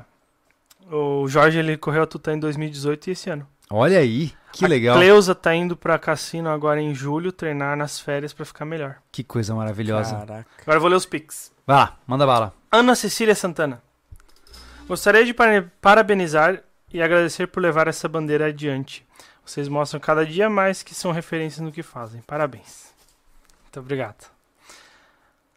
Ana Cecília novamente. Estamos orgulhosos. Viver o SV é cada vez mais necessário e legal. Vocês dão um nome. Vocês dão um nome. Agradeço por darem a cara a tapa. Parabéns e obrigado. Valeu, Ana. Massa. Como Ana. sempre. O Luiz Eduardo Rodrigues pergunta o Thiago qual foi a menor sensação térmica da cassino. Menos 89 graus. Mas a, a gente não passou frio, né, Thiago? A gente estava no frio, Não, estava frio. A... estava muito Ah. frio, mas a gente não passou frio, né? É, Não, É. não passamos. É. A última noite tava muito gelada. A, É. gente saiu, a gente saiu às 4 da manhã, 4 Sim. e pouquinho, né? É. E realmente, tava gelado. Não, a, o- A gente- cara, a gente tirava, teve que parava, usar- a hora que parava, a cara gelada. É, assim, a gente Doía. teve que usar luva de esqui, né? tava É, mas muito mal gelado. frio, tu passou com a gente passou junto, pô. Foi lá naquela montanha. Então, Meu Deus. Nada só pra para- parabenizar o Júlio e o Thiago pela expedição cassino. Valeu. Valeu, mano. É, eu acho que caiu, só um momentinho. Não há dados. Caiu a internet? Deixa eu ver. Putz. Não, voltou. Conexão inter... Tá. Foi só uma queda. Enfim, caiu a conexão, mas voltou, gente. Tá tudo bem. Deixa eu passar o, le... o lag, porque senão vai ficar uma loucura. Voltou, voltou, Voltou. voltou. Mas, mas todo Uhum. mundo voltou, voltou, caiu, caiu, voltou, voltou. Isso. é. tá. Leonardo Paiva, já... Leonardo Paiva, muito obrigado pelo Pix. Pablo Luiz, grava uma entrevista ou um podcast com a Cleusa. Estamos Já- providenciando, se a Cleusa quiser. Depende pessoal, Cleusa. É, Cara, assim, ó, querer estar nessa mesa aqui, cara, é só fazer contato. A gente é. É. gosta muito de entrevistar as pessoas, de conversar, na verdade, não é uma entrevista. Mas a gente não conhece. Conhece as pessoas, não sai abordando, É, né? a gente tem que. A gente, no nosso círculo de amizade e ref- e referência de pessoas, a gente chega até elas. O É. problema é que o podcast é, virou o trio aqui porque é longe para as pessoas virem. A gente entende Não, e não só isso. isso, assim, é, a maioria dos podcasts que você vê aí no mainstream, eles ficam chamando os famosinhos. E eu não tenho interesse em chamar famosinho. Não, não é nem por famosinho. É. Tipo assim, é, é- é- é um amigo, sei lá, o cara do 4x4, ele não é um famoso. Exato. né? Ele tá exato. no nosso portal aqui falando sobre Sim. dirigibilidade do 4x4, enfim. Mas ele veio do Paraná pra vir Sim. aqui, cara. Não, mas o, o que eu, o que eu digo assim é que eu gosto de conversar com pessoas que não estão na mídia, pô. Pessoas que têm coisas diferentíssimas pra contar pra gente, que fazem parte de uma vida que a gente não tem. É isso que eu gosto. Eu gosto de conhecer histórias interessantes, né, no final das contas. Não quero saber o que todo mundo já sabe. Então, assim, ó, faz um contato com a gente, tá? Ah, tem o e-mail sobre né, o, o comercial. Comercial, Thiago, é melhor? Comercial. É o comercial, ah, arroba, é comercial, Arroba arroba né? Ou, se quiser falar no contato direto aí, o telefone do Thiago tá lá na loja SV, né? Que é a É. nossa outra iniciativa. Temos uma loja com produtos oficiais, né? É, da, com a nossa marca, né? Pra incentivar o sobrevivencialismo, dar uma fomentada também é, no nosso estilo de vida. É fa- pra gerar dinheiro. O- Isso é muito interessante, cara. Eu conversei isso com o Paulo lá em São Paulo. A gente não faz produto pra ganhar dinheiro. A gente faz produto pra fomentar é, o nosso estilo de vida, pô, Sim. o do que a gente acredita. É, é para espalhar Entendeu? a visão que nós temos. É, É. Então não é ganhar dinheiro com produto. Ah, porque a gente quer ganhar dinheiro. Não é, cara. A gente pede o preço justo do mercado, É. mas a gente quer fomentar. Porque a gente quer que o cara olhe no teu boné e fale assim: que negócio é esse na tua cabeça? E você para, você explica, quem sabe você traz mais um pra dentro desse estilo de vida que pode sim mudar tudo. Enriquecer, né? Enriquecer. Enfim, é. isso aí. Luiz, Edu... Luiz Eduardo mandou um pix. Vocês estão, estarão no Pro, Pro Armas esse ano? Infelizmente eu não tive condições, meu Não caro. É, eu gostaria de ir, mas é, eu não tenho condições. É, financeiras, a passagem daqui pra Brasília tá absurdo de caro, eu não tenho condições. né? É uma Que pena. primeira semana de, de agosto, tô no aniversário da minha filha lá em Recife. É, em, em- Aproveitando o assunto, né? O pessoal perguntando como... Sobre levar arma pra cassino. Não... A gente não Cara, levou, cara, porque é muito peso. Assim, não só isso, eu não tenho aporte legal para andar armado é, numa travessia como essa. Então, eu sei o que vocês vão falar e tal, mas é, eu não posso. É, aí eu vou estar lá na cassino e alguém, sei lá, mano, tô lá na praia, aparece a polícia, me revisa, vou preso por porte legal. É sério, é isso que você acha que é legal? Não, Não. não, é legal.